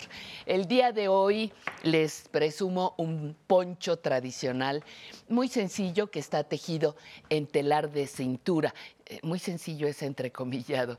Tiene detalles de líneas, brocados, eh, hilos, con eh, eh, algodón de colores que resaltan sobre el tono oscuro de la tela. Lo acompañan, vean que también qué belleza, estos aretes tradicionales de la región zapoteca de Oaxaca, de Valle Nacional. Es filigrana en plata ley 925 con incrustaciones de turquesas.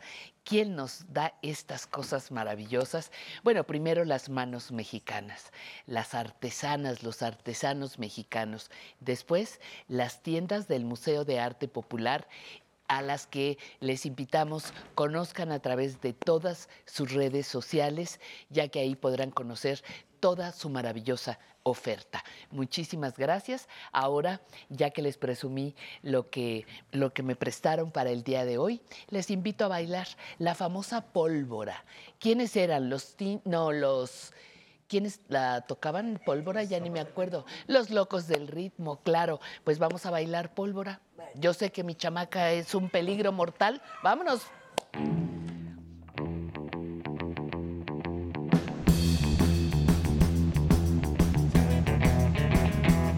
Yo sé muy bien que esa chamaca es un peligro mortal, que problemas y disgustos no me van a faltar, pues no me importan los problemas que me pueda buscar, es pura dinamita que a mí me hace explotar.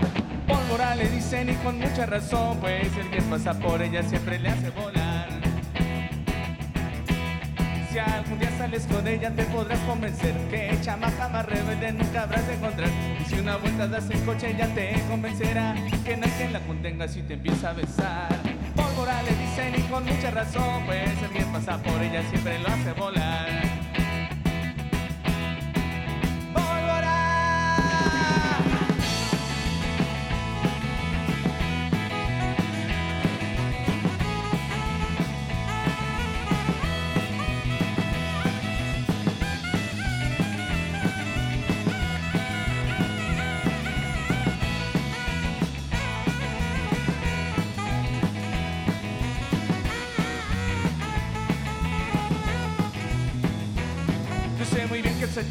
Un peligro mortal, que problemas y disgustos no me van a faltar. No me importan los problemas que me pueda buscar, es pura dinamita que a mí me hace explotar. Pólvora le dicen y con mucha razón, pues el que pasa por ella siempre lo hace volar.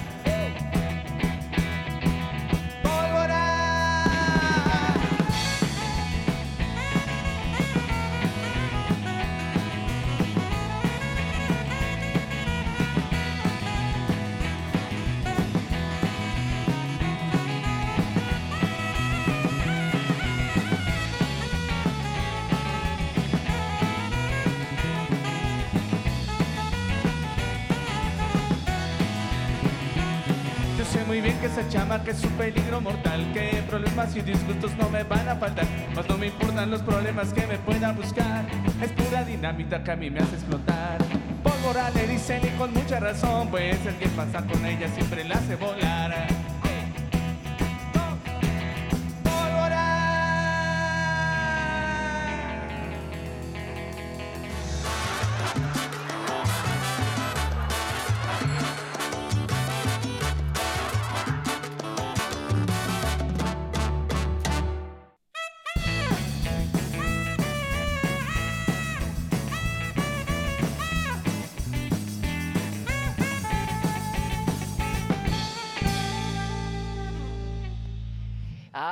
Este movimiento siempre nos trae sonrisas, buen humor, así que le invitamos a ver nuestra siguiente sección.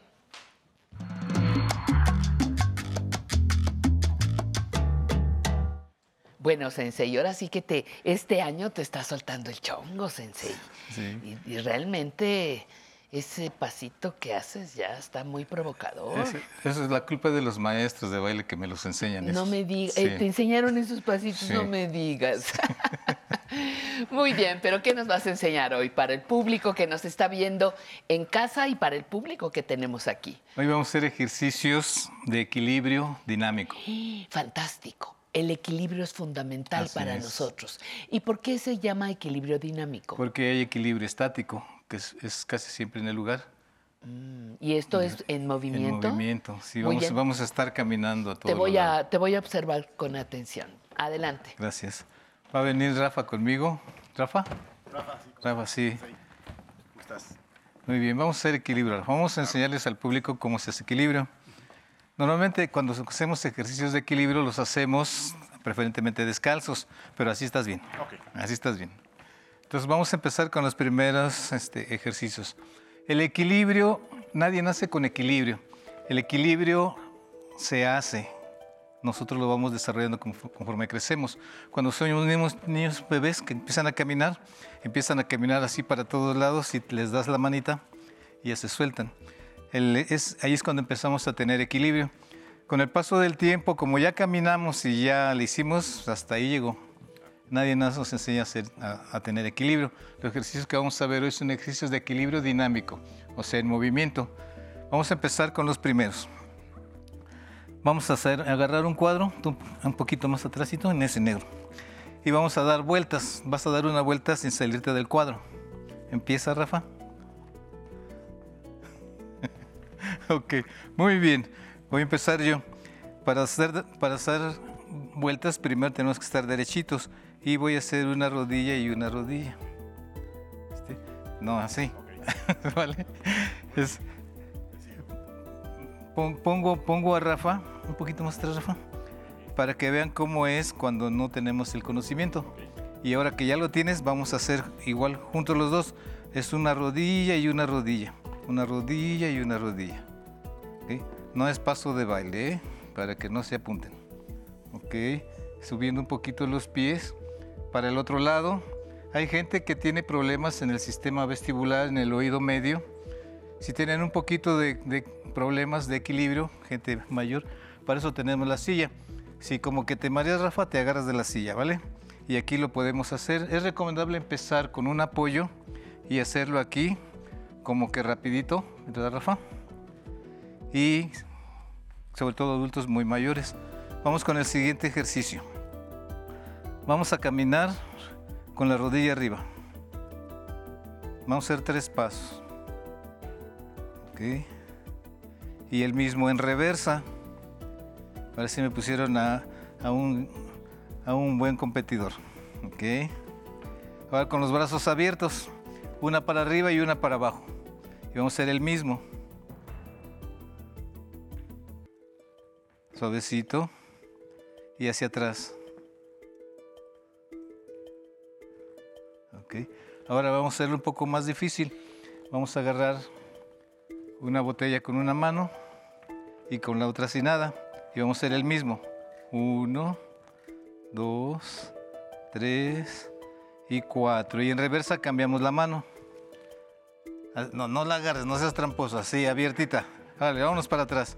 Uno, dos, tres y cuatro. Muy bien. Siguiente. Vamos a agarrar un libro. Y yo voy a agarrar un libro de la época de piedra. Entonces, viéndome a mí, vamos a caminar.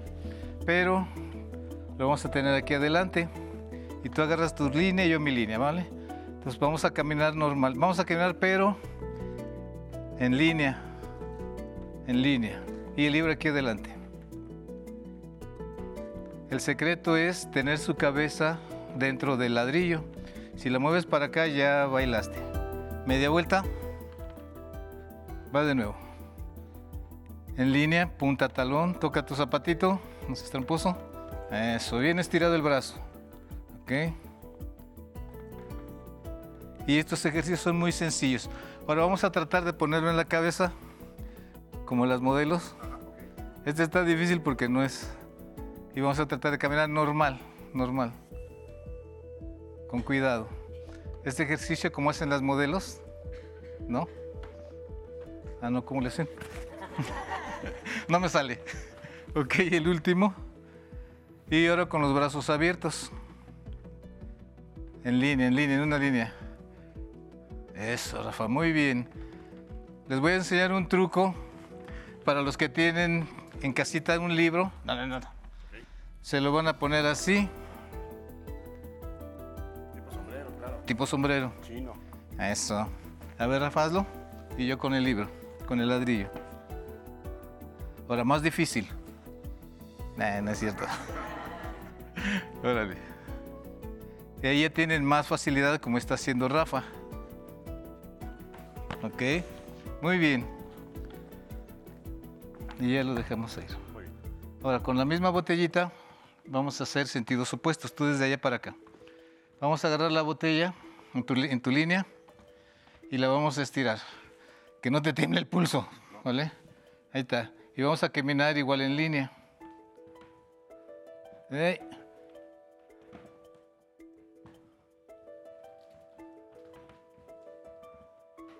Y en media vuelta cambiamos la mano. Aquí. Y en línea. Punta y talón, punta y talón, punta y talón, punta y talón. No, pues así yo me la llevo a mi casa. A ver. Es punta y talón, Rafa. Va de nuevo. Son para hacer equilibrio, ¿vale? Ahí está.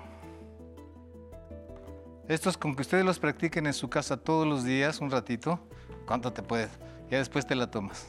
Es agua, ¿eh? No otro líquido. Ok. Muy bien. Déjala ir, por favor. Vamos a terminar con ejercicios muy sencillitos. Vamos a hacer un pie adelante, un cuadrito. y voy a subir mi pie de atrás. Y aguanto tres tiempos. Uno, dos, tres, regreso. Uno más. Uno, dos, tres, regreso. Con brazos abiertos, igual. Uno, dos, tres, regreso. ¿Es más fácil o más difícil con brazos abiertos? Porque los brazos pesan. Entonces, si quieren hacer más difícil, con brazos abiertos. Pie derecho. Subo izquierdo. Uno, dos, tres, regreso. En artes marciales, con el paso del tiempo, en un pie tenemos que hacer así muchas cosas, pero esa es una exageración. Ahora vamos a hacer al revés. Un cuadrito, pero la rodilla adelante. Uno, dos, tres, regreso. Uno más. Con el otro pie, uno y uno. Uno, dos, tres, regreso. El secreto para tener equilibrio, abre un pie junto el otro con la puntita y lo subo. Ahí tenemos más equilibrio. Si lo subo desde lejos, me voy a tambalear. El secreto para tener equilibrio es cargar el peso en un pie, el otro con la punta finita, finita, finita, toco. Y cuando toco ya, si lo subo no es indistinto. Cuando lo subo estoy en equilibrio perfecto. Si tenemos piernas fuertes. Ok, muy bien. Con estos sencillos ejercicios de equilibrio terminamos la sección del día de hoy. Rafa, muchas gracias. Muchas gracias, buena tarde. Muchísimas gracias, señor. Gracias por acompañarnos, por darnos ideas para seguir manteniendo a nuestro cuerpo lo mejor. Son muy prácticas y sencillas. Además, me parece muy sugerente equilibrio para empezar el año. Así es. Espero no desequilibrarme Acabamos un poquito mareados, entonces es buen ejercicio. Muy bien. Gracias, Sensei David, por estar, por estar con nosotros. Gracias. Gracias a usted por continuar con nuestra transmisión. Eh, la siguiente sección, ya lo sabe usted, no se la puede perder. Es lo que podríamos llamar un muro de la fama. Eh, de nuestro país. ¿Por qué? Porque entrevistamos, hacemos visibles, reconocemos el trabajo de personas vivas que siguen, que continúan construyendo nuestro país. Hoy, un ejemplo diferente. Carolina Kerlow, documentalista, pintora, promotora cultural. Disfrútenla.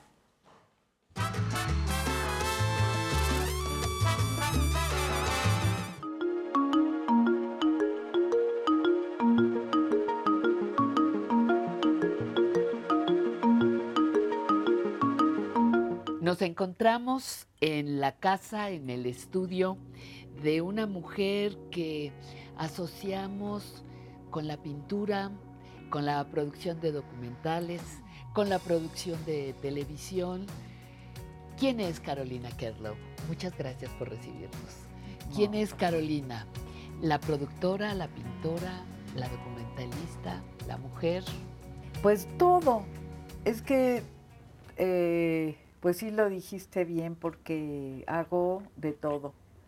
Un, poco, un mucho. Eh, pinto, hago tele muchas veces al mismo tiempo, a veces me doy espacios para una cosa o para otra. Y a partir de mi trabajo en la televisión, donde empecé hace 40 años, empecé a hacer documentales también. Eh, y la pintura, pues sí, nunca, nunca le he dejado. ¿Pintas desde cuándo? Yo de hecho te conozco, creo que primero como pintora. ¿Desde cuándo pintas? Desde el 78, 79, ya perdí la cuenta de los años, pero muchos años. ¿Cuáles, ¿Cuáles son los motivos de tu pintura? Pues mira, varían mucho. o sea, como llevo tantos años pintando, yo creo que estoy en un momento además de cambio, de cambio de lenguaje, de cambio de técnica, de más experimentación. Pero de temas, pues todos, o sea, empecé, fíjate, cuando empecé como en el 79, 80, empecé pintando monjas a partir de un libro de Paco Ignacio Taibo que se llamaba Fuga, Hierro y Fuego, que eran unas monjas poblanas que se rebelan eh, porque, bueno, son felices en el convento. Y, y, eso es, fue mi tema un tiempo. Me encantó, entonces pintaba monjas, pintaba serpientes, pintaba em, como pasajes bíblicos y Adán y Eva, como un, un lenguaje muy naif. De jovencita hice teatro. Estudié teatro con José Luis Ibáñez, con Juan Antonio Llanes, luego en la UNAM, en la Facultad de, de Teatro, hice teatro muchos años. Entonces, y estudié iluminación con Alejandro Luna. Entonces, pues sí, un tiempo. Estás vinculada sí. al teatro. Digo, no voy a hacer teatro, pero voy a pintar teatro. ¿Por qué no, no? Claro. Los temas históricos también han pasado, o sea, son parte de, de mi, de mi temática. Eso fue en el Bicentenario con otra pintora amiga, Inda Sáenz. De- decidimos hacer pues nuestro homenaje al Bicentenario. Ella pintó de la Revolución, yo de la Independencia y expusimos juntas. Me gusta mucho también hacer retrato, retratos de amigos, de gente, es otro tema. Y ahorita, bueno, la exposición que acaba de pasar, eh, yo durante 10 años hice en TV UNAM con otro amigo pintor, hicimos eh, Naturaleza Quieta, que era un programa donde invitábamos artistas al foro a hacer una pieza de arte para la televisión. O sea, usar el foro como, como Taller, soporte. como. Ajá, ajá. Entonces, pues fue un, pues me, me- me gustaba muchísimo esa experiencia y trabajar con otros artistas. Entonces ahora lo que hice y sigo haciendo, que es mi tema de ahorita, es cuadros, mi interpretación pictórica de lo que hicieron los artistas en ese programa. Oye, y conociéndote, las mujeres, ¿dónde quedan? Yo creo que, bueno, en todo mi trabajo, eh, digamos, pues está presente, o sea, no, no, no tengo una temática, por ejemplo, ahorita feminista, aunque tengo proyectos, pero no lo he desarrollado. Pero por supuesto la mujer, la maternidad, este, todo eso. Eh, ahora estoy también empezando a pintar una serie sobre muros y migraciones.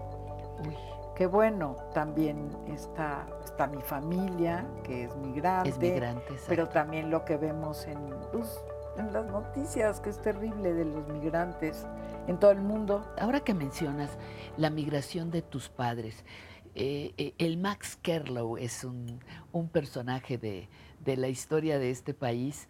Eh, ¿qué, qué influencia, qué presencia tienen tus ambos padres, no? Tu padre por un lado, pero tu mamá también. Ambos tienen, me comentabas, documentales sobre su vida.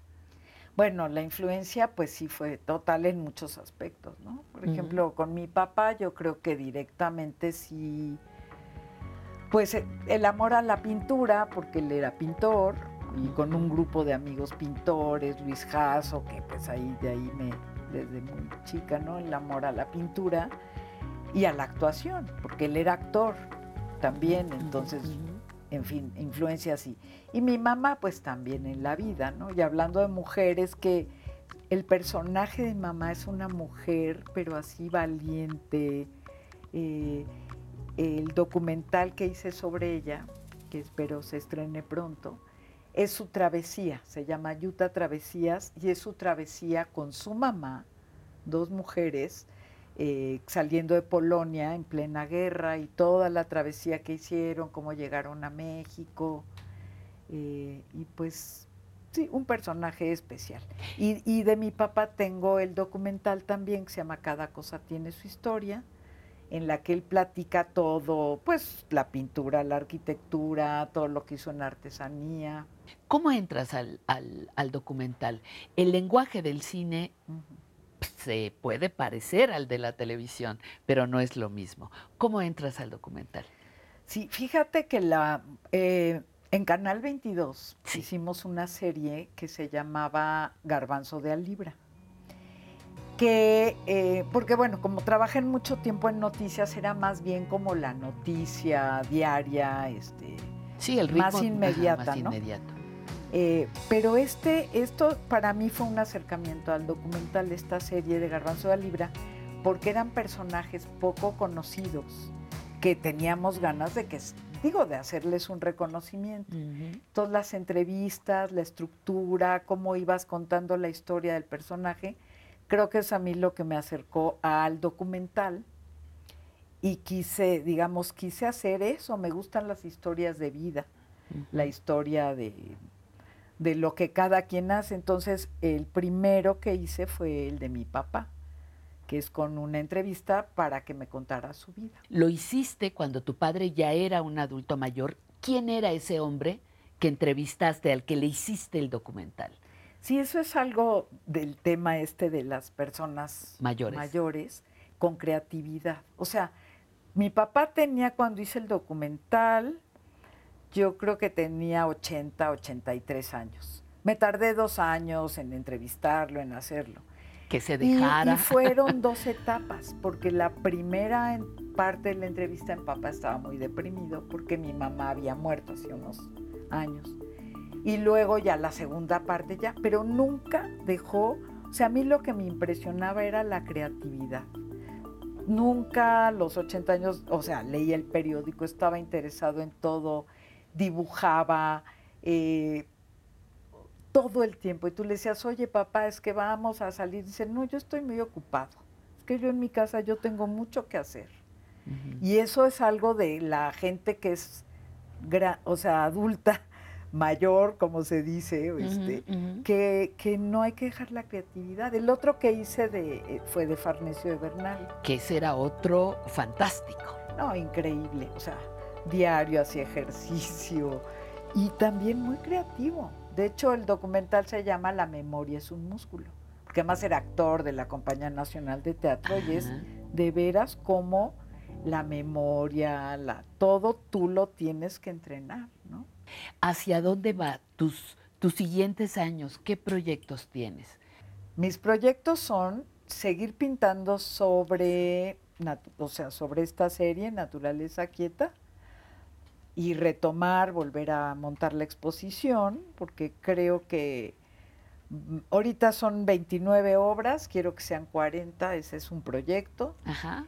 Estoy haciendo el proyecto de muros y migraciones, que empezó la idea cuando Trump eh, dijo que... Levantaba el muro. Que levantaba el muro. Entonces empecé yo haciendo unos collages fotografiados, pero ahora estuve en un proyecto muy, muy padre que se llama Artería, en la colonia obrera, en Arte Obrera, de colectivo que somos, fuimos varios pintores trabajando juntos en un espacio y ahí empecé a hacer esta serie. Digo, retomando mis collages, y entonces es otro proyecto, Muros y Migraciones, que tiene que ver con la realidad que vivimos y con mi historia de las migraciones de mi familia. Y estoy empezando un documental sobre sobre un pintor de Guerrero, sí, de papel amate. ¿Tú piensas que se puede aprender a envejecer? Yo creo que sí. No, yo ¿Cómo creo que podríamos es hacerla? Fíjate, un día con unas amigas Mm. que estábamos platicando y entonces estábamos pensando de, ay, es que ya me salió una arruguita aquí, es que aquí ya el pellejito. Y estábamos diciendo, vamos a hacer el club de la arruga. ¿Cómo que el club de la arruga? sí, o sea, vamos a contarnos nuestras así, mira mi mano, ya me salieron más pequitas y ya me salió, ya. y entonces nos atacábamos de risa porque decíamos, pues vamos a como a, re- a reírnos, no, a darles la bienvenida, decir, ay, mira, aquí esto no te lo había visto, ah, no, pues aquí ya se te está marcando más, y es que sí creo que hay que reconocerse, porque yo a veces sí me veo las manos y digo, híjolas, pues como que ya no son mis manos, ¿no? Tienen arruguitas, la carnita, ay. Pero al mismo tiempo las ves luego y dices, pues sí, y mi dedito, ya, ahí se va. Pero con esas pintas, ¿no? Pero con esas pinto, entonces creo que hay que aprender a verse y a ver a tus amigas y amigos, porque a veces tú no lo ves en ti, pero lo ves en, en, el En o- las en la otras otra. personas. Oye, pero además las mujeres no envejecemos igual que los hombres. El envejecimiento femenino no se mira igual que el masculino. No. No, y si es ahí, es como difícil, porque los hombres, según eh, la sociedad, pues la sociedad machista, eh, como que un hombre, pues nunca, o sea, siempre tiene como, está bien, o sea, puedes ser viejito, eh, lo que sea, y te ven bien, pero una mujer viejita es así como, ay, bueno, ya, ¿no? Y no, no. Y hay mujeres, de veras, las mujeres son muy bellas, viejitas, arrugaditas. Tendríamos que reivindicar esa belleza. Claro. La belleza de la vejez. No, porque y que la sociedad sí, sí acepte a la O sea, sí es más difícil a la mujer ser aceptada en la sociedad eh, que, que, los hombres. ¿no? Y yo digo que reivindicar esa belleza, porque sí. la fealdad, así eh, genéricamente hablando, se asocia a vejez. Sí. Además, mira, por ejemplo, eh, las mujeres nos, pin nos pintamos, el, yo me pongo henna, mm. ahorita veo, tú, me encanta tu Nada, pelo, son me canas. encanta, Ajá.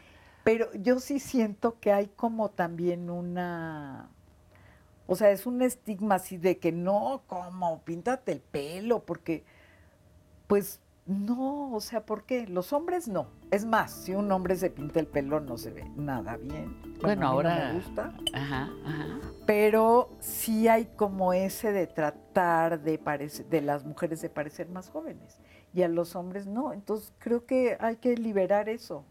Muy bien. ¿Verdad? Carolina, muchísimas gracias por Bueno, tu recibimiento, por tu riquísimo café Gracias. y por dedicarnos lo más valioso que tienes ahora, que es tu tiempo. no, muchísimas gracias. Qué gracias. gusto de verte Un placer, todo. gracias. Gracias, Pati.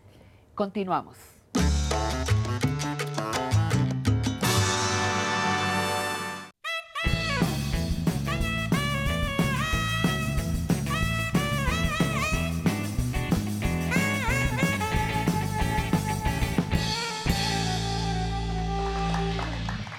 Quiero sentirme bien, vamos a platicar con Fernando Anaya, fisioterapeuta, sobre el dolor total. ¿Usted había oído ese, ese término? Nosotros para nada, así que será un- una novedad para ustedes y para nosotros.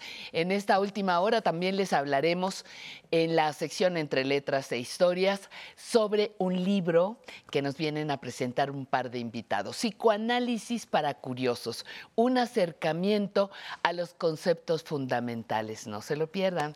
Y en los recuerdos vivos, Emilio Cárdenas nos presentará un fragmento de la entrevista con Graciela Enríquez, importante bailarina y coreógrafa. Y para continuar, de mis favoritas, la única sección internacional, el Muro de la Fama.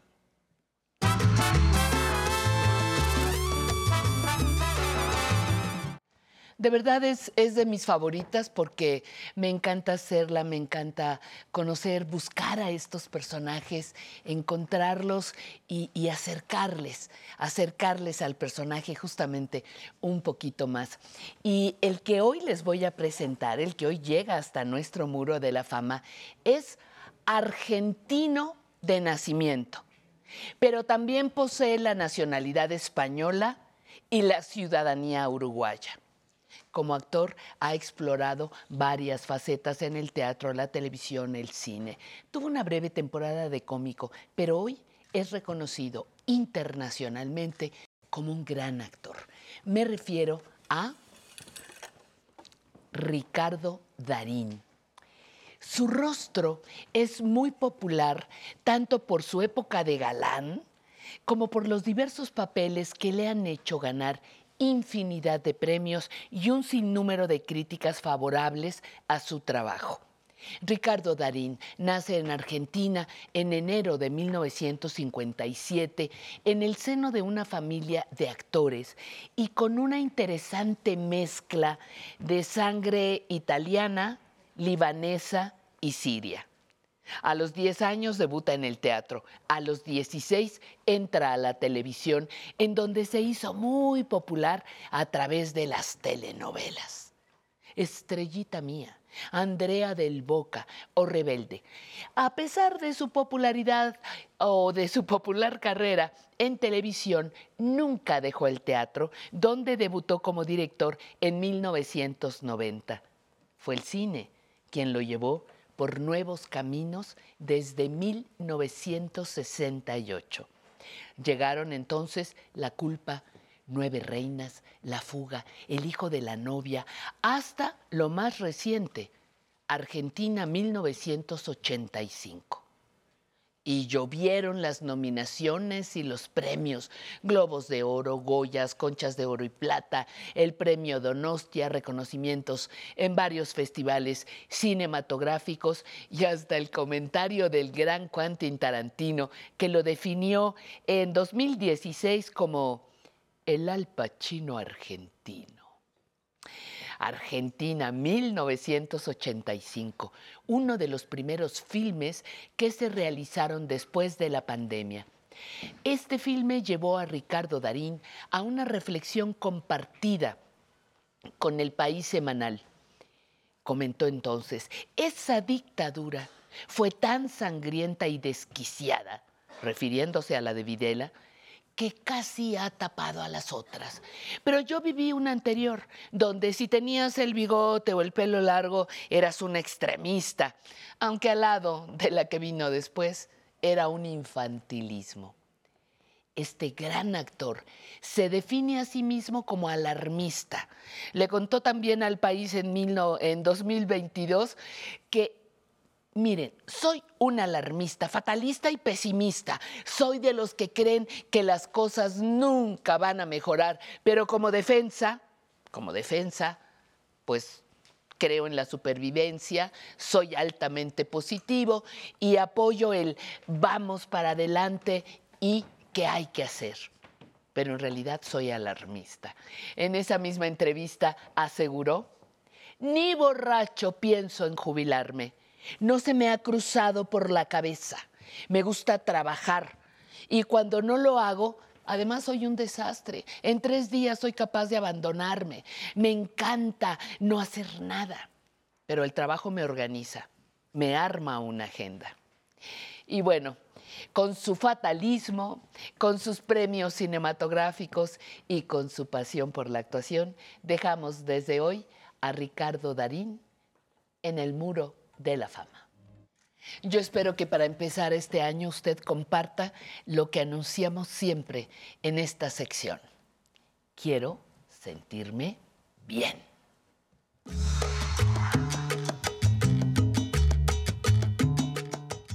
Fernando queridísimo, Fernando Anaya, felicidades, feliz año, todavía se puede decir, todavía se puede decir a estas alturas. Fernando Anaya, fisioterapeuta especializado en geriatría, dolor y cuidados paliativos. Y hoy nos traes a, a presentar, digamos, un, un tema completamente nuevo, dolor total. Es un tema nuevo. ¿Nuevo?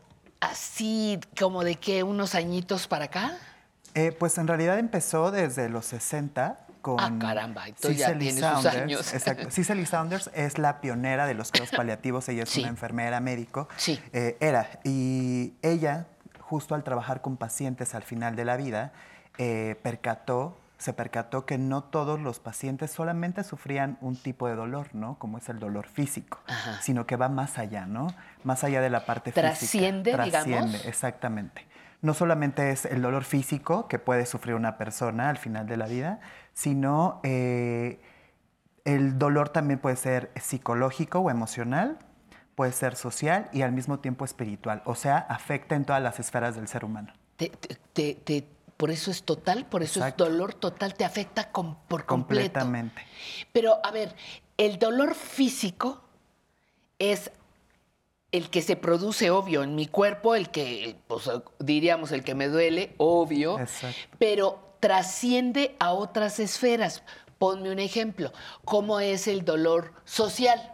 El dolor social ese se manifiesta cuando por alguna enfermedad eh, tú te aíslas o te aíslan.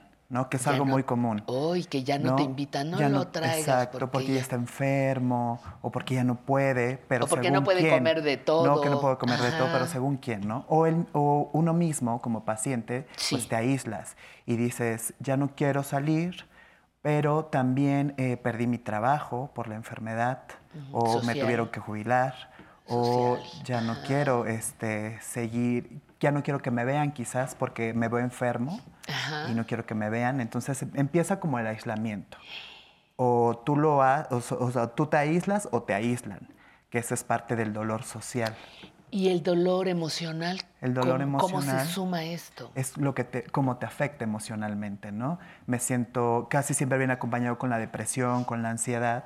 Eh, ¿Cómo me siento anímicamente? Eh, una, por el resultado, que quizás no era lo que yo esperaba, al darme un diagnóstico, o, este, o lo que pues, me, me, va produciendo, ¿no? Estas, estos cambios tan radicales que vienen cuando empiezas con una enfermedad o puede ser, el dolor total puede ser de dos formas, ¿no? O por una enfermedad terminal o también se ha visto que las personas con dolor crónico sufren de este tipo de dolor total.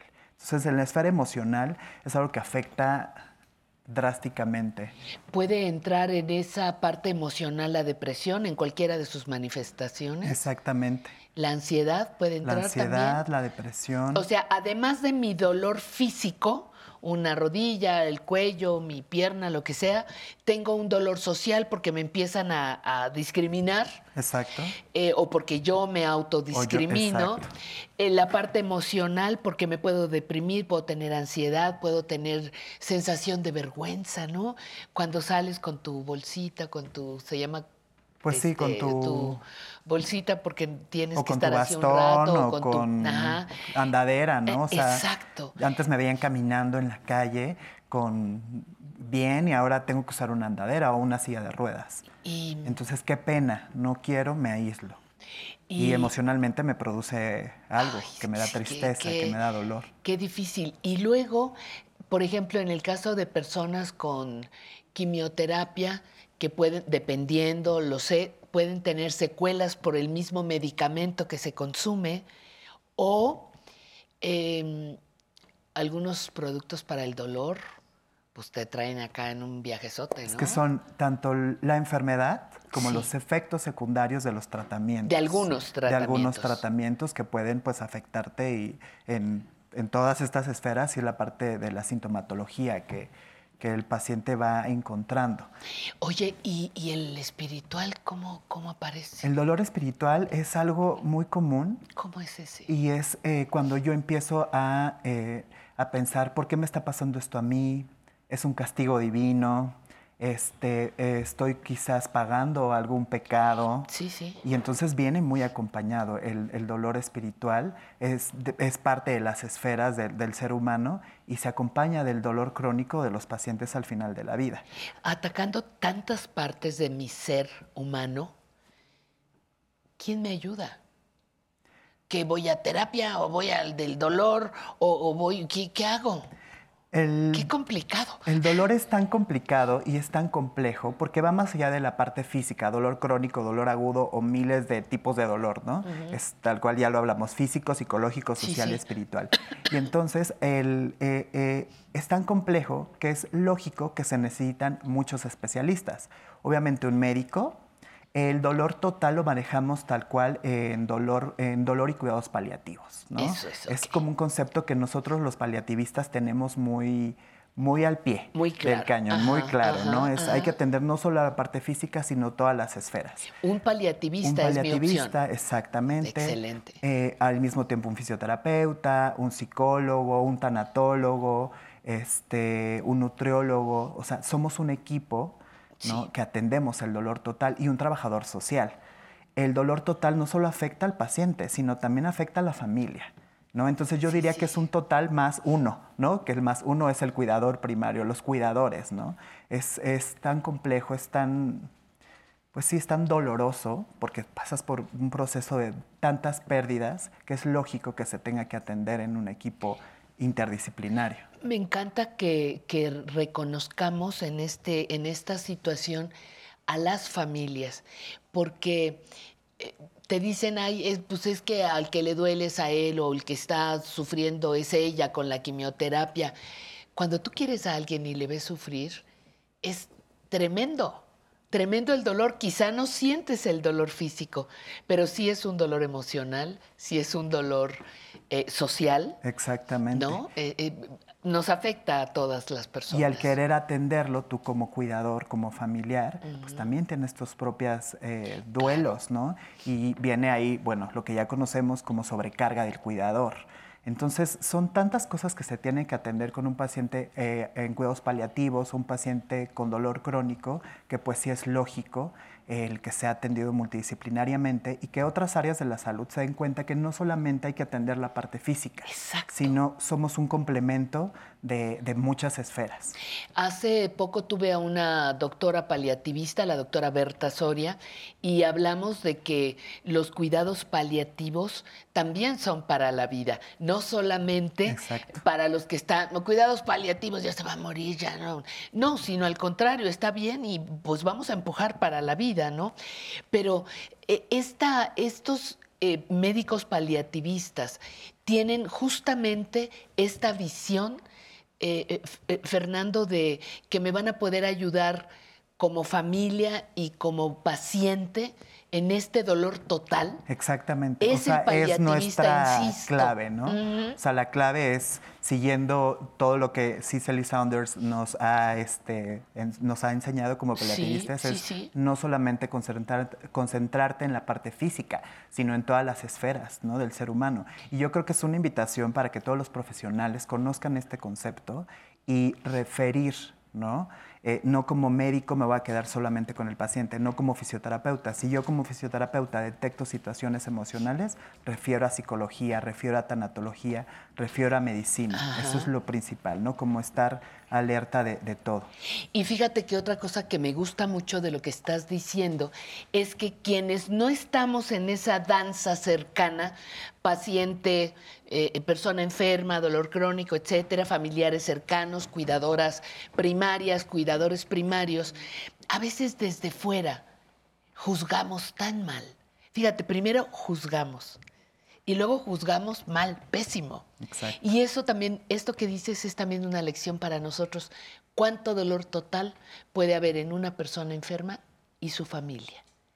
Tendríamos que ser respetuosos y cuidadosos con nuestros juicios y nuestros comentarios. Y con lo que recomendamos. Y con lo que recomendamos y con lo que discriminamos. Así es. Y criticamos me dejas pensando muchas cosas. Yo espero que el público comparta también esas reflexiones que muy gentilmente nos trajiste el día de hoy para empezar el año. Me encanta. Creo que podemos empezar distinto. Muy bien. Me parece muy bien, Fernando Anaya, un placer. Muy buen propósito. Muchas gracias por tu presencia y por traer temas siempre novedosos a nuestro espacio. Gracias. Vamos a continuar. ¿Se queda con nosotros? No se vaya.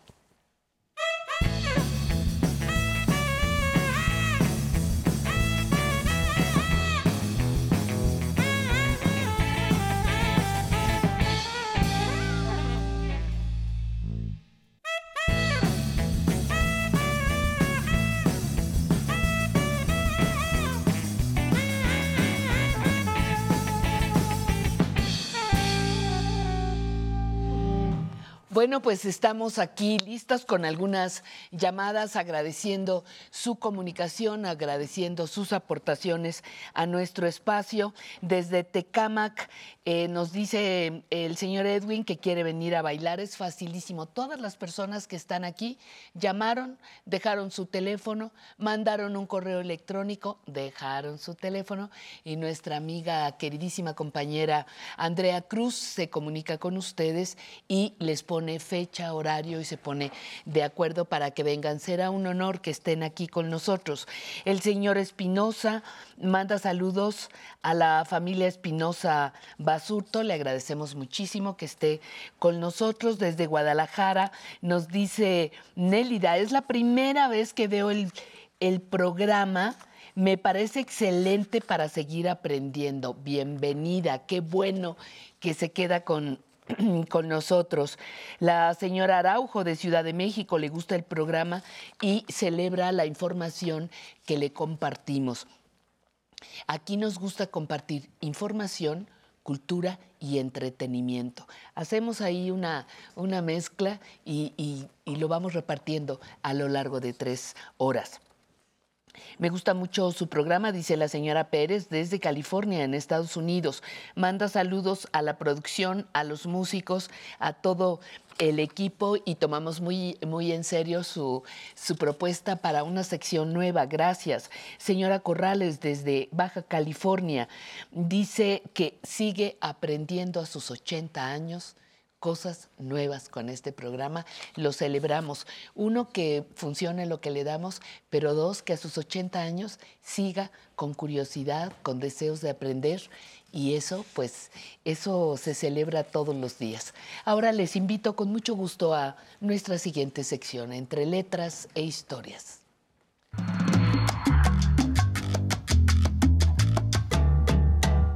Bueno, y ya están aquí con nosotros la maestra Aurea María Costal Lopo y ella es psicóloga psicóloga clínica y psicoterapeuta, y estamos también con el doctor Marcos Ibarra Infante, psicoterapeuta con especialidad en depresión, ansiedad, estrés laboral y narcisismo. Qué ocupado está, doctor. Francamente, con esos, con esos temas, pues ya digo, este, lo vamos a ir a ver un buen número de personas. Muchísimas gracias. Ellos vienen a presentarnos un libro que se llama Psicoanálisis para Curiosos. De entrada, ese es el título inicial, un acercamiento a los conceptos fundamentales. ¿De dónde surge esa idea, Aurea, por favor? ¿De dónde surge esa idea de hacer algo sobre el psicoanálisis tan accesible, tan sencillo para los curiosos? A ver, cuéntame. El libro surgió eh, con nuestra coordinadora, con Ana Martínez. ¿no? Ajá, sí. Eh, ella fue quien lo propuso y empezamos a rebotar ideas.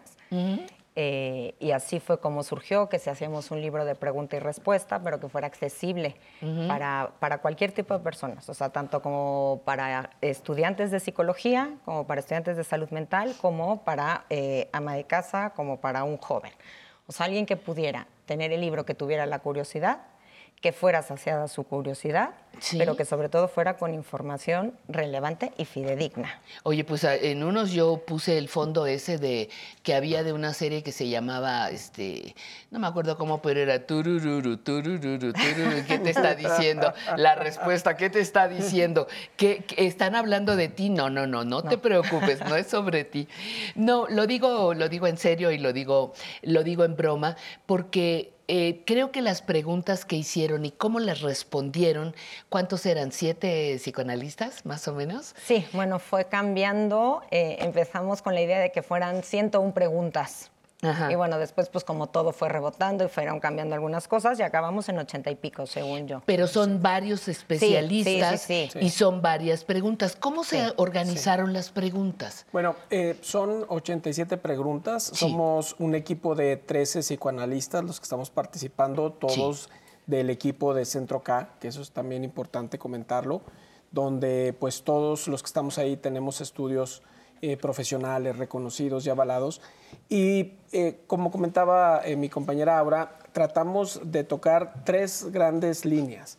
Una de ellas, la primera, es ¿qué es el psicoanálisis? Un primer acercamiento, porque cuando nosotros escuchamos el psicoanálisis, luego, luego mucha gente lo asocia con temas de problemas mentales o una cuestión, pero es bien importante. O de algo que no se entiende, que no entiendo qué es el psicoanálisis. Y al contrario, el psicoanálisis tiene que ver con salud mental.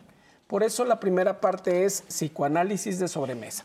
Imagínense que estén en una comida con la familia, con los amigos y de pronto viene al tema de la sobremesa eso. ¿Qué es el psicoanálisis? Oye, yo traigo inquietud de ir a revisarme, dirán bien de mí, dirán mal, de qué se tratará, con quién iré. Y entonces esta primera parte toca eso. Es, es este acercamiento que en una sobremesa puede surgir alrededor del psicoanálisis. La segunda parte tiene que ver ya con un acercamiento un poco más robusto, un poco más, grande de conceptos que eh, eh, eh, son interesantes para estudiantes que están ahí, pero también lo importante aquí es que están escritos para cualquier gente que aún y que no esté en el ámbito del psicoanálisis pueda entenderlos. Entonces ahí se desarrollan una serie de conceptos que vienen relacionados. Y la tercera parte es, ya cuando alguien está entrando al psicoanálisis, cuando alguien ya está yendo a terapia, eh, pues también surgen dudas. Y a veces al principio mm, no tienen la confianza de hacerlo al psicoterapeuta o al psicoanalista y en esa tercera parte es donde se tocan. ¿Qué pasa ya en esa clínica? ¿Qué pasa, por ejemplo, con el famoso diván? Y eso se toca en la tercera parte. Sí, yo, yo vi, eh, por ejemplo, hay, hay varias preguntas. Quería yo leerle algunas al, al público. ¿Qué es eso llamado psicoanálisis? Para que se vayan dando cuenta del contenido. ¿Por qué el psicoanálisis no es tan popular como otras corrientes terapéuticas? Insight, me cayó el 20. ¿No? ¿Qué es eso? Pero lo, bello es que lo, lo, explican. Somatización, algo me enferma. Eh, jugamos en psicoanálisis y por ahí hay uno que, dice que si con diván o sin diván, ¿no?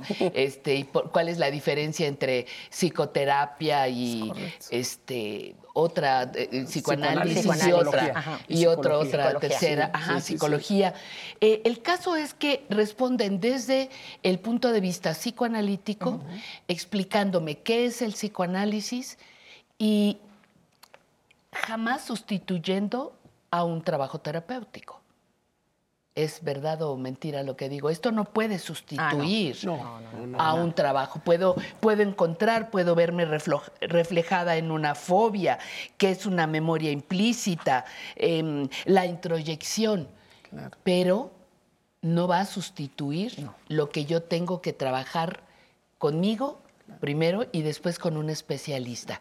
¿Qué comentas sobre esto? Pues eh, yo quería comentar que este libro acaba siendo, eh, no me dejarás mentir, la esencia de Centro K. Porque Centro K surge de la inquietud de, poder divulgar el psicoanálisis y que sea conocido y que ya deje de ser tan estigmatizado y que se le tenga tanto miedo. Entonces yo creo que este libro acaba siendo la esencia de eso que empezamos a construir hace cuatro años y estuvimos luchando. ¿Y por qué les interesa que deje de ser tan estigmatizado? Porque Freud sigue vigente, las propuestas psicoanalíticas siguen vigentes, son actuales, pueden atender la problemática del hombre y la mujer en el siglo XXI. Sí, eh, hay un tema aquí fundamental. Eh, el psicoanálisis como su centro, su corazón, su principal herramienta de trabajo es el inconsciente. Y en el inconsciente es donde guardamos muchas cosas eh, que pasan a lo largo de nuestra vida y que a veces ni siquiera registramos. Hay cosas en el inconsciente que pueden venir desde nuestra niñez, pero que también pueden venir de un día anterior, pueden venir de un enojo en nuestro centro de trabajo, pueden venir de un enojo con nuestros hermanos, con nuestros papás. Entonces, el psicoanálisis siempre va a estar vigente porque el inconsciente siempre va a estar vigente. Eso es. Pero aquí hay una cosa bien importante que creo que eh, es muy necesario recalcar el psicoanálisis a veces llega a ser misterioso para mucha gente porque trabaja, por trabajar con el inconsciente, con el dolor, con el dolor más profundo. Eso iba Pero no para exacerbarlo, sino para sanarlo, para equilibrar a las personas. Cuando nosotros trabajamos en, en psicoterapia con el inconsciente, trabajamos con el ser de las personas. Y por eso estamos muy orgullosos de este libro. Ajá, Trabajar con el dolor también toca las fibras del psicoanalista o nos seguimos con la imagen aquella de que el psicoanalista es no habla rígido, yo allá tirada, hablando sola, dos horas. Es que yo creo que por eso surgió eh, esta parte de divulgación, de hacer un psicoanálisis, eh, que, todo, que todo mundo tenga acceso a ello. Es real, el psicoanálisis cuando empezó eh, en la parte ortodoxa, en, aquellas, en aquella época de Freud, era muy selectivo. De hecho, solo podían ser psicoanalistas los psiquiatras. Ni los psicólogos podíamos acceder al qué, psicoanálisis. ¿Qué preparación se requiere para ser eh, psicoanalista? Hoy, para ser psicoanalista, bueno, lo mejor es empezar con psicología, empezar con las maestrías en, en, psicoanálisis y, y un doctorado. Pero hoy ya no requiere que tenga la profesión de psicología.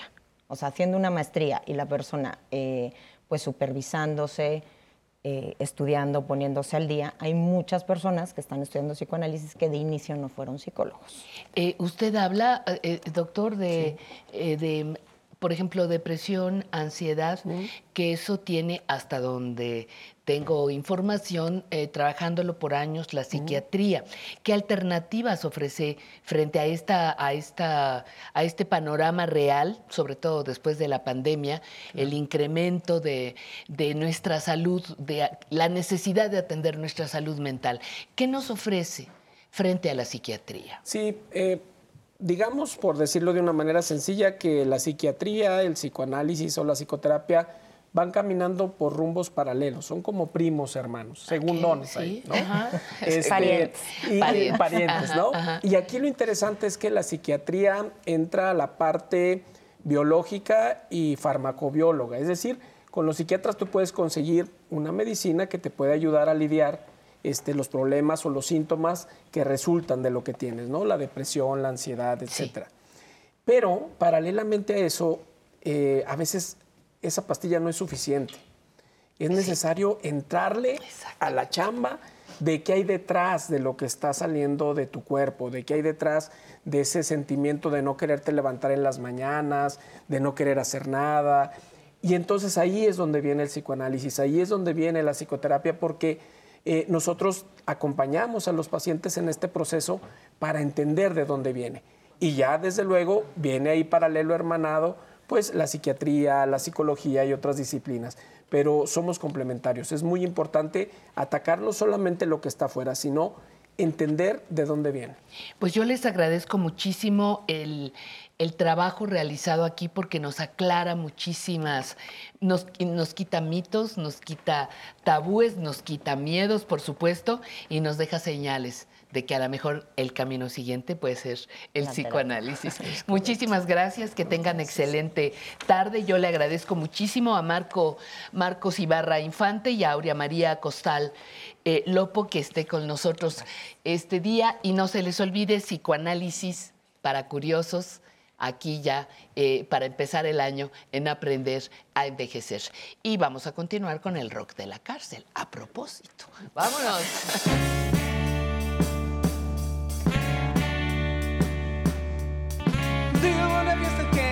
Esta de los se empezó a tocar. Tocaron rock and roll y todo se animó. Mi parte se paró y empezó a bailar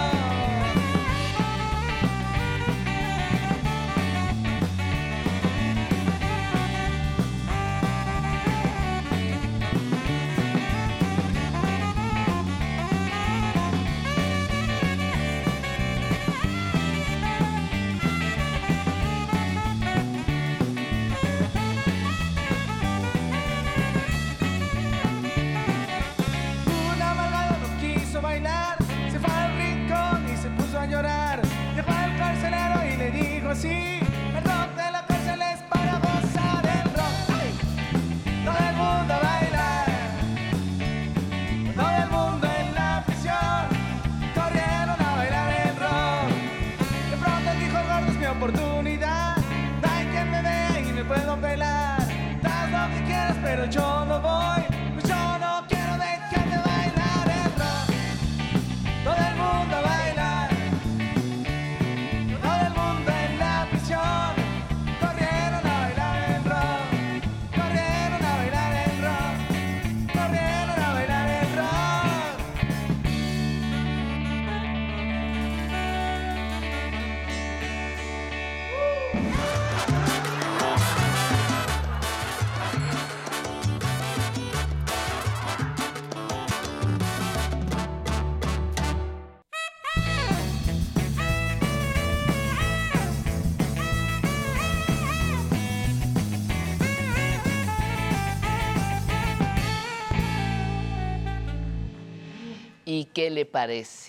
llegamos al final de este primer programa. Le deseamos un feliz inicio de año y también le deseamos que se quede en esta sección con Emilio Cárdenas que nos ofrece recuerdos vivos.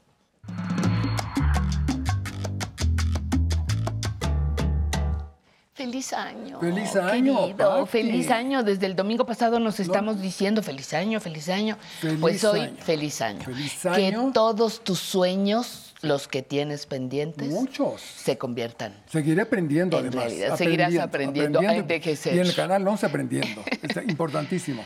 Muy Mira, bien. estoy muy contento porque vamos a recordar en el 24, vamos a empezar recordando a dos mujeres.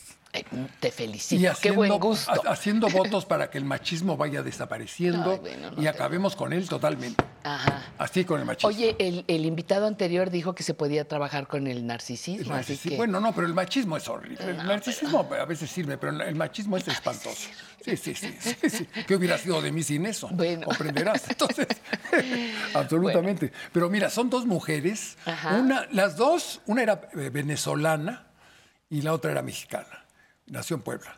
Una- coreógrafas y bailarinas de jazz internacionales. Ajá. Y luego una se convirtió en investigadora de historia del arte y de la danza, de la que, con la que voy a platicar, recordando a una muy querida amiga que tú conoces, es la mamá de Claudio Isaac y la esposa de Alberto, De Isaac. Alberto Isaac. Y vamos a hablar de una película que hizo Alberto Isaac, donde salen toda la cultura mexicana. Pongan mucha ¿Cuál- atención. ¿Qué película fue? Se llama En este pueblo no, hay, ladrones. ladrones. Ajá. Es un cuento de García Márquez. Sí, era, era era toda esta cosa de la zona ajá, rosa. ajá. Ahí salen todos en esa película. Búsquenla. En, en este pueblo no hay No- ladrones. No sé si todavía exista disponible al público. No, yo, creo, que, sí. Pues, eh, eh, Hay sí, que sí, buscarla, sí, sí, claro, vamos Bueno, a buscarla. pues vamos a recordar eso porque, al- bueno, y a nada menos que Alejandro Jodorowsky. La, el- la transformación del teatro en México a partir del absurdo de Ionesco. El juego que todos jugamos, El juego me que todos acuerdo de jugamos, esa un obra. personaje que sigue haciendo eh, muchas cosas en París, pero vas a ver una, una obra de teatro que tuvo un estreno y papas que la cortan. La censura de aquel ¿Cuál fue? entonces. ¿Cuál fue? Se llama- Ahorita vas a ver. dices, vas a ver cómo ahorita nos dice, Es muy un- bien. Es un secreto. Pues vamos a verla. Pero nada más una vez y la cortaron las autoridades de un gobierno represivo. Pues, bueno, Vas a ver de qué años es el Está bien. asunto. Mm, Ahora no no voy se a corta nada, ¿eh? Vámonos, Vámonos, vámonos. vamos a ver. Vamos a ver al video. Acompáñenos, por favor. Vamos. Y aquí está una fotografía que luego esperemos mostrar con mayor claridad de otro personaje central de los años 60, que fue también muy amigo nuestro y que sigue siendo un personaje central de la cultura parisina. Es Alejandro Jodorowsky. Cuéntanos de este, este fenómeno de, eh, teatral. Yo estuve en muchos de los ensayos y, eh, mm, de esta obra que fue censurada y suspendida en, en- en aquellos años en que todavía la censura funcionaba en México. Como dice Lucero, debut y despedida como los toreros. O sea que se hizo una función y ya, Y ya. acabó. Odorovsky está aquí colgando. La guapísima mujer que está aquí sentada es Graciela. Aquí está Lucero y el gran pintor eh, Gironella.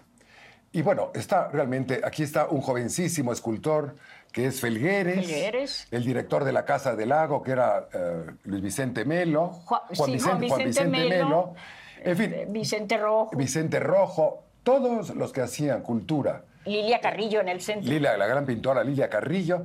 Este, esta fotografía es simbólica porque en ella se concentran pues eh, una década, la, la- la década de los 60, y, eh, animada por el tremendo Alejandro Jodorowsky, un eh, hombre que llegó de París, pero era chileno, había estudiado con Marcel Marceau de Mimo, llega a México y crea una revolución en las artes escénicas. y Contratado por Novo. contratado por Salvador Novo a poner Ionesco, a Gené, a poner el teatro de vanguardia. Puedo decir que sí, tiene un significado muy interesante desde el punto de vista, de todos los puntos de vista. Primero es interdisciplina. Es la primera vez en ese momento en que se juntan el teatro, la danza, la poesía, la fotografía, Catiorna, la gran fotógrafa Húngara. eh, húngara, pero que venía de la Guerra Civil Sí, sí, Española, con todo un background formidable. Entonces, es, este conjunto de, de artistas, ¿verdad? Posan aquí en esta fotografía, están posando para, una, para la foto del programa probablemente, pero es como un, como un grito de rebeldía eh, de un momento de la cultura mexicana joven.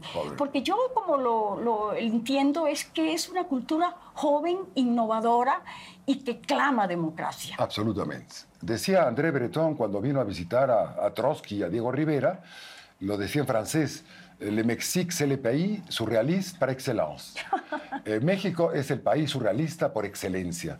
De manera que en esa época de los 60, con la obra de Gironella sobre todo, de una, bueno, Buñuel, Gironella, sigue siendo una, eh, con enorme vitalidad el arte fantástico, la obra de Remedios Varo, de Leonora Carrington, que estaba vinculada a lo que hemos hablado de la ópera del orden de Jodorowsky.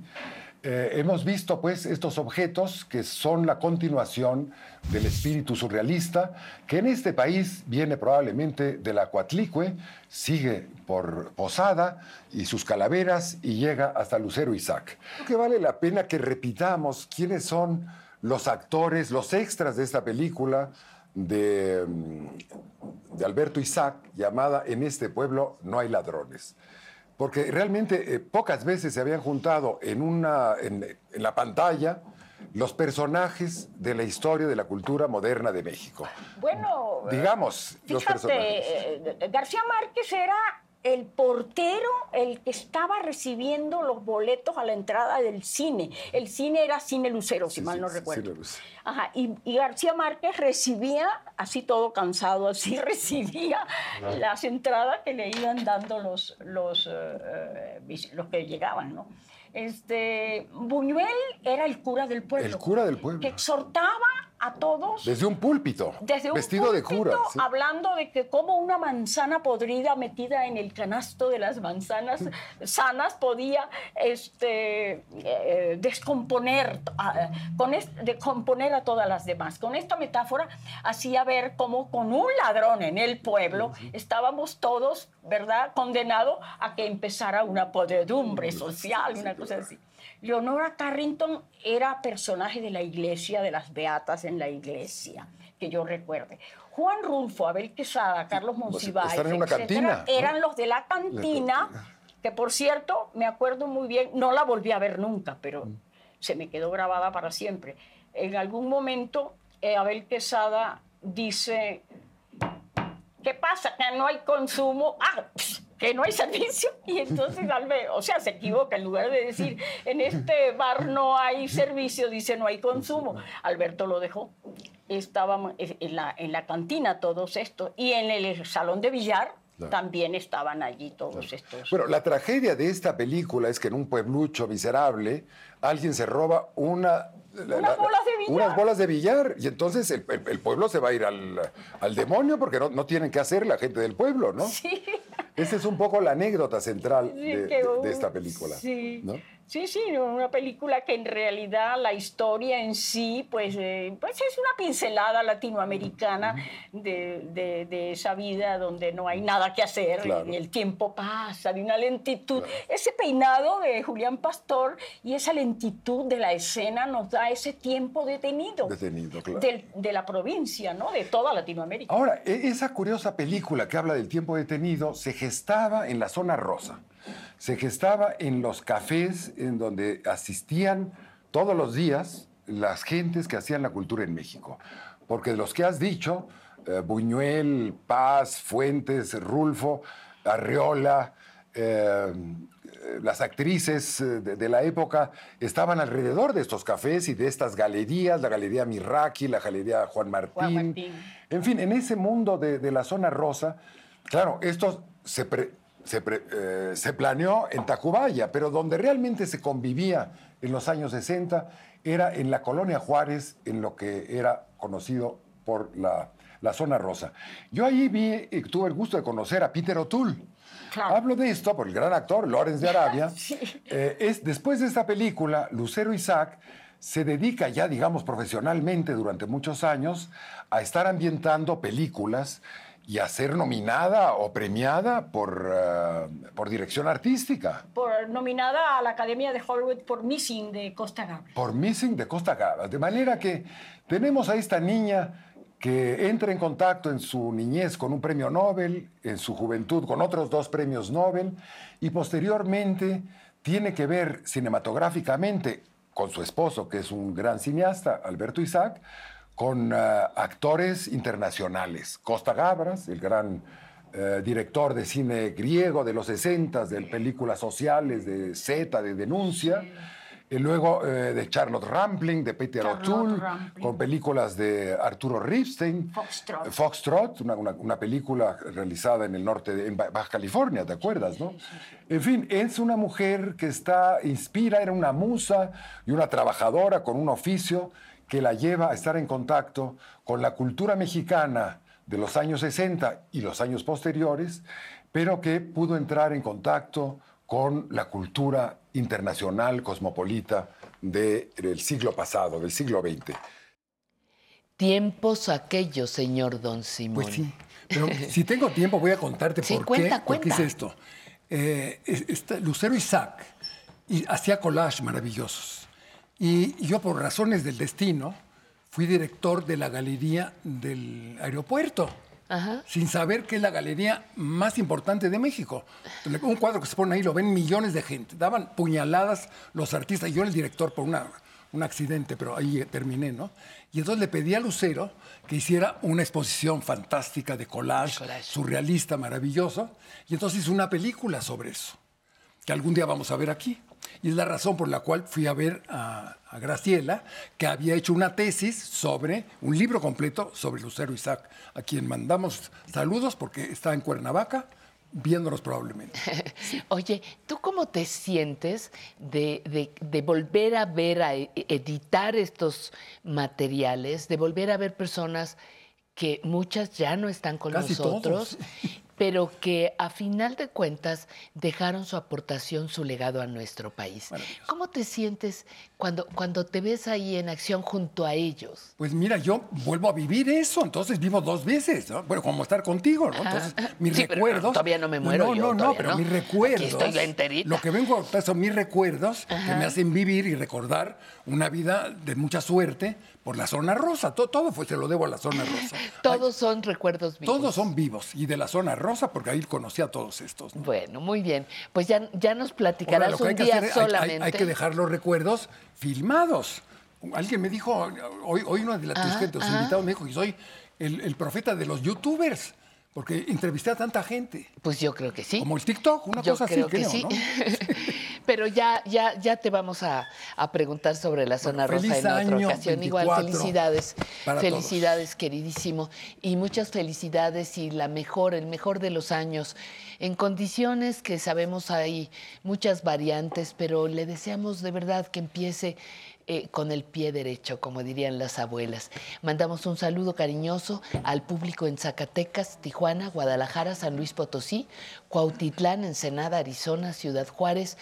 Eh, nuestras redes, ya lo saben ustedes, estamos en YouTube, estamos en Facebook, estamos en Instagram, tenemos una eh, app, una aplicación que nos permite estar cerca, se llama 11 más, tenemos un un blog en el que también puede encontrar toda la información y mucha complementaria a lo que exponemos cada día de la semana y los domingos también en nuestro, nuestro programa. Un teléfono para usted, 55 51 66 4000 y como siempre nuestro correo electrónico público arroba aprenderaenvejecer.tv. TV. Muchísimas gracias por permitirnos eh, pasar este primer domingo del año junto a usted, junto a su familia. Eh, le deseamos a nombre de todo el equipo, de todas las personas que están presentes aquí, un maravilloso principio de año. Vámonos con aplausos para el grupo Rock and Rollito Tex, por favor.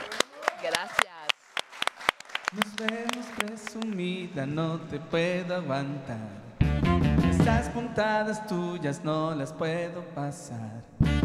Sin caviar y sin paisano vives feliz. Mientras yo solo quiero bailar rock and roll con las chamacas bailando y mis amigos gozando. Junto con ellos te quisiera ver, pero a ti solo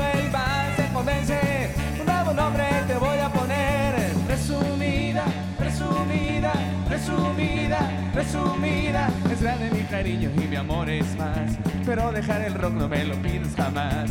Puedo ir a tus pantalones, vestirme de frac. No quiero que me trates de cambiar como tú, con las chamacas bailando y mis amigos gozando. Junto con ellos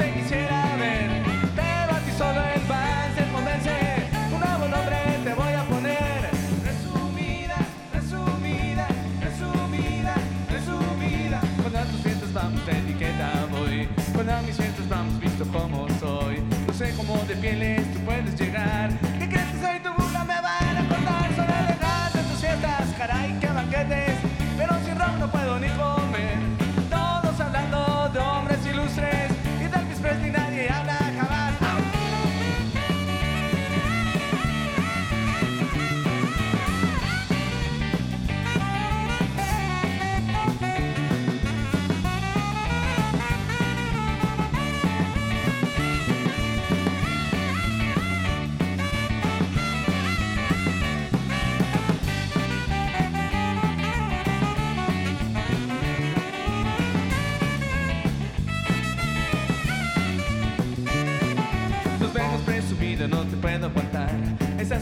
Tuyas no les puedo pasar. Tú sin cambiar y sin paisano vives feliz. Mientras yo solo quiero bailar rock and con las chamacas bailando. Mis amigos gozando, junto con ellos te quisiera ver. Pero a ti solo el rock te convence. Un nuevo nombre te voy a poner. Cuando a tus fiestas vamos etiqueta voy. Cuando a mis fiestas vamos visto como soy. No sé cómo de pieles tú puedes llegar. ¿Qué crees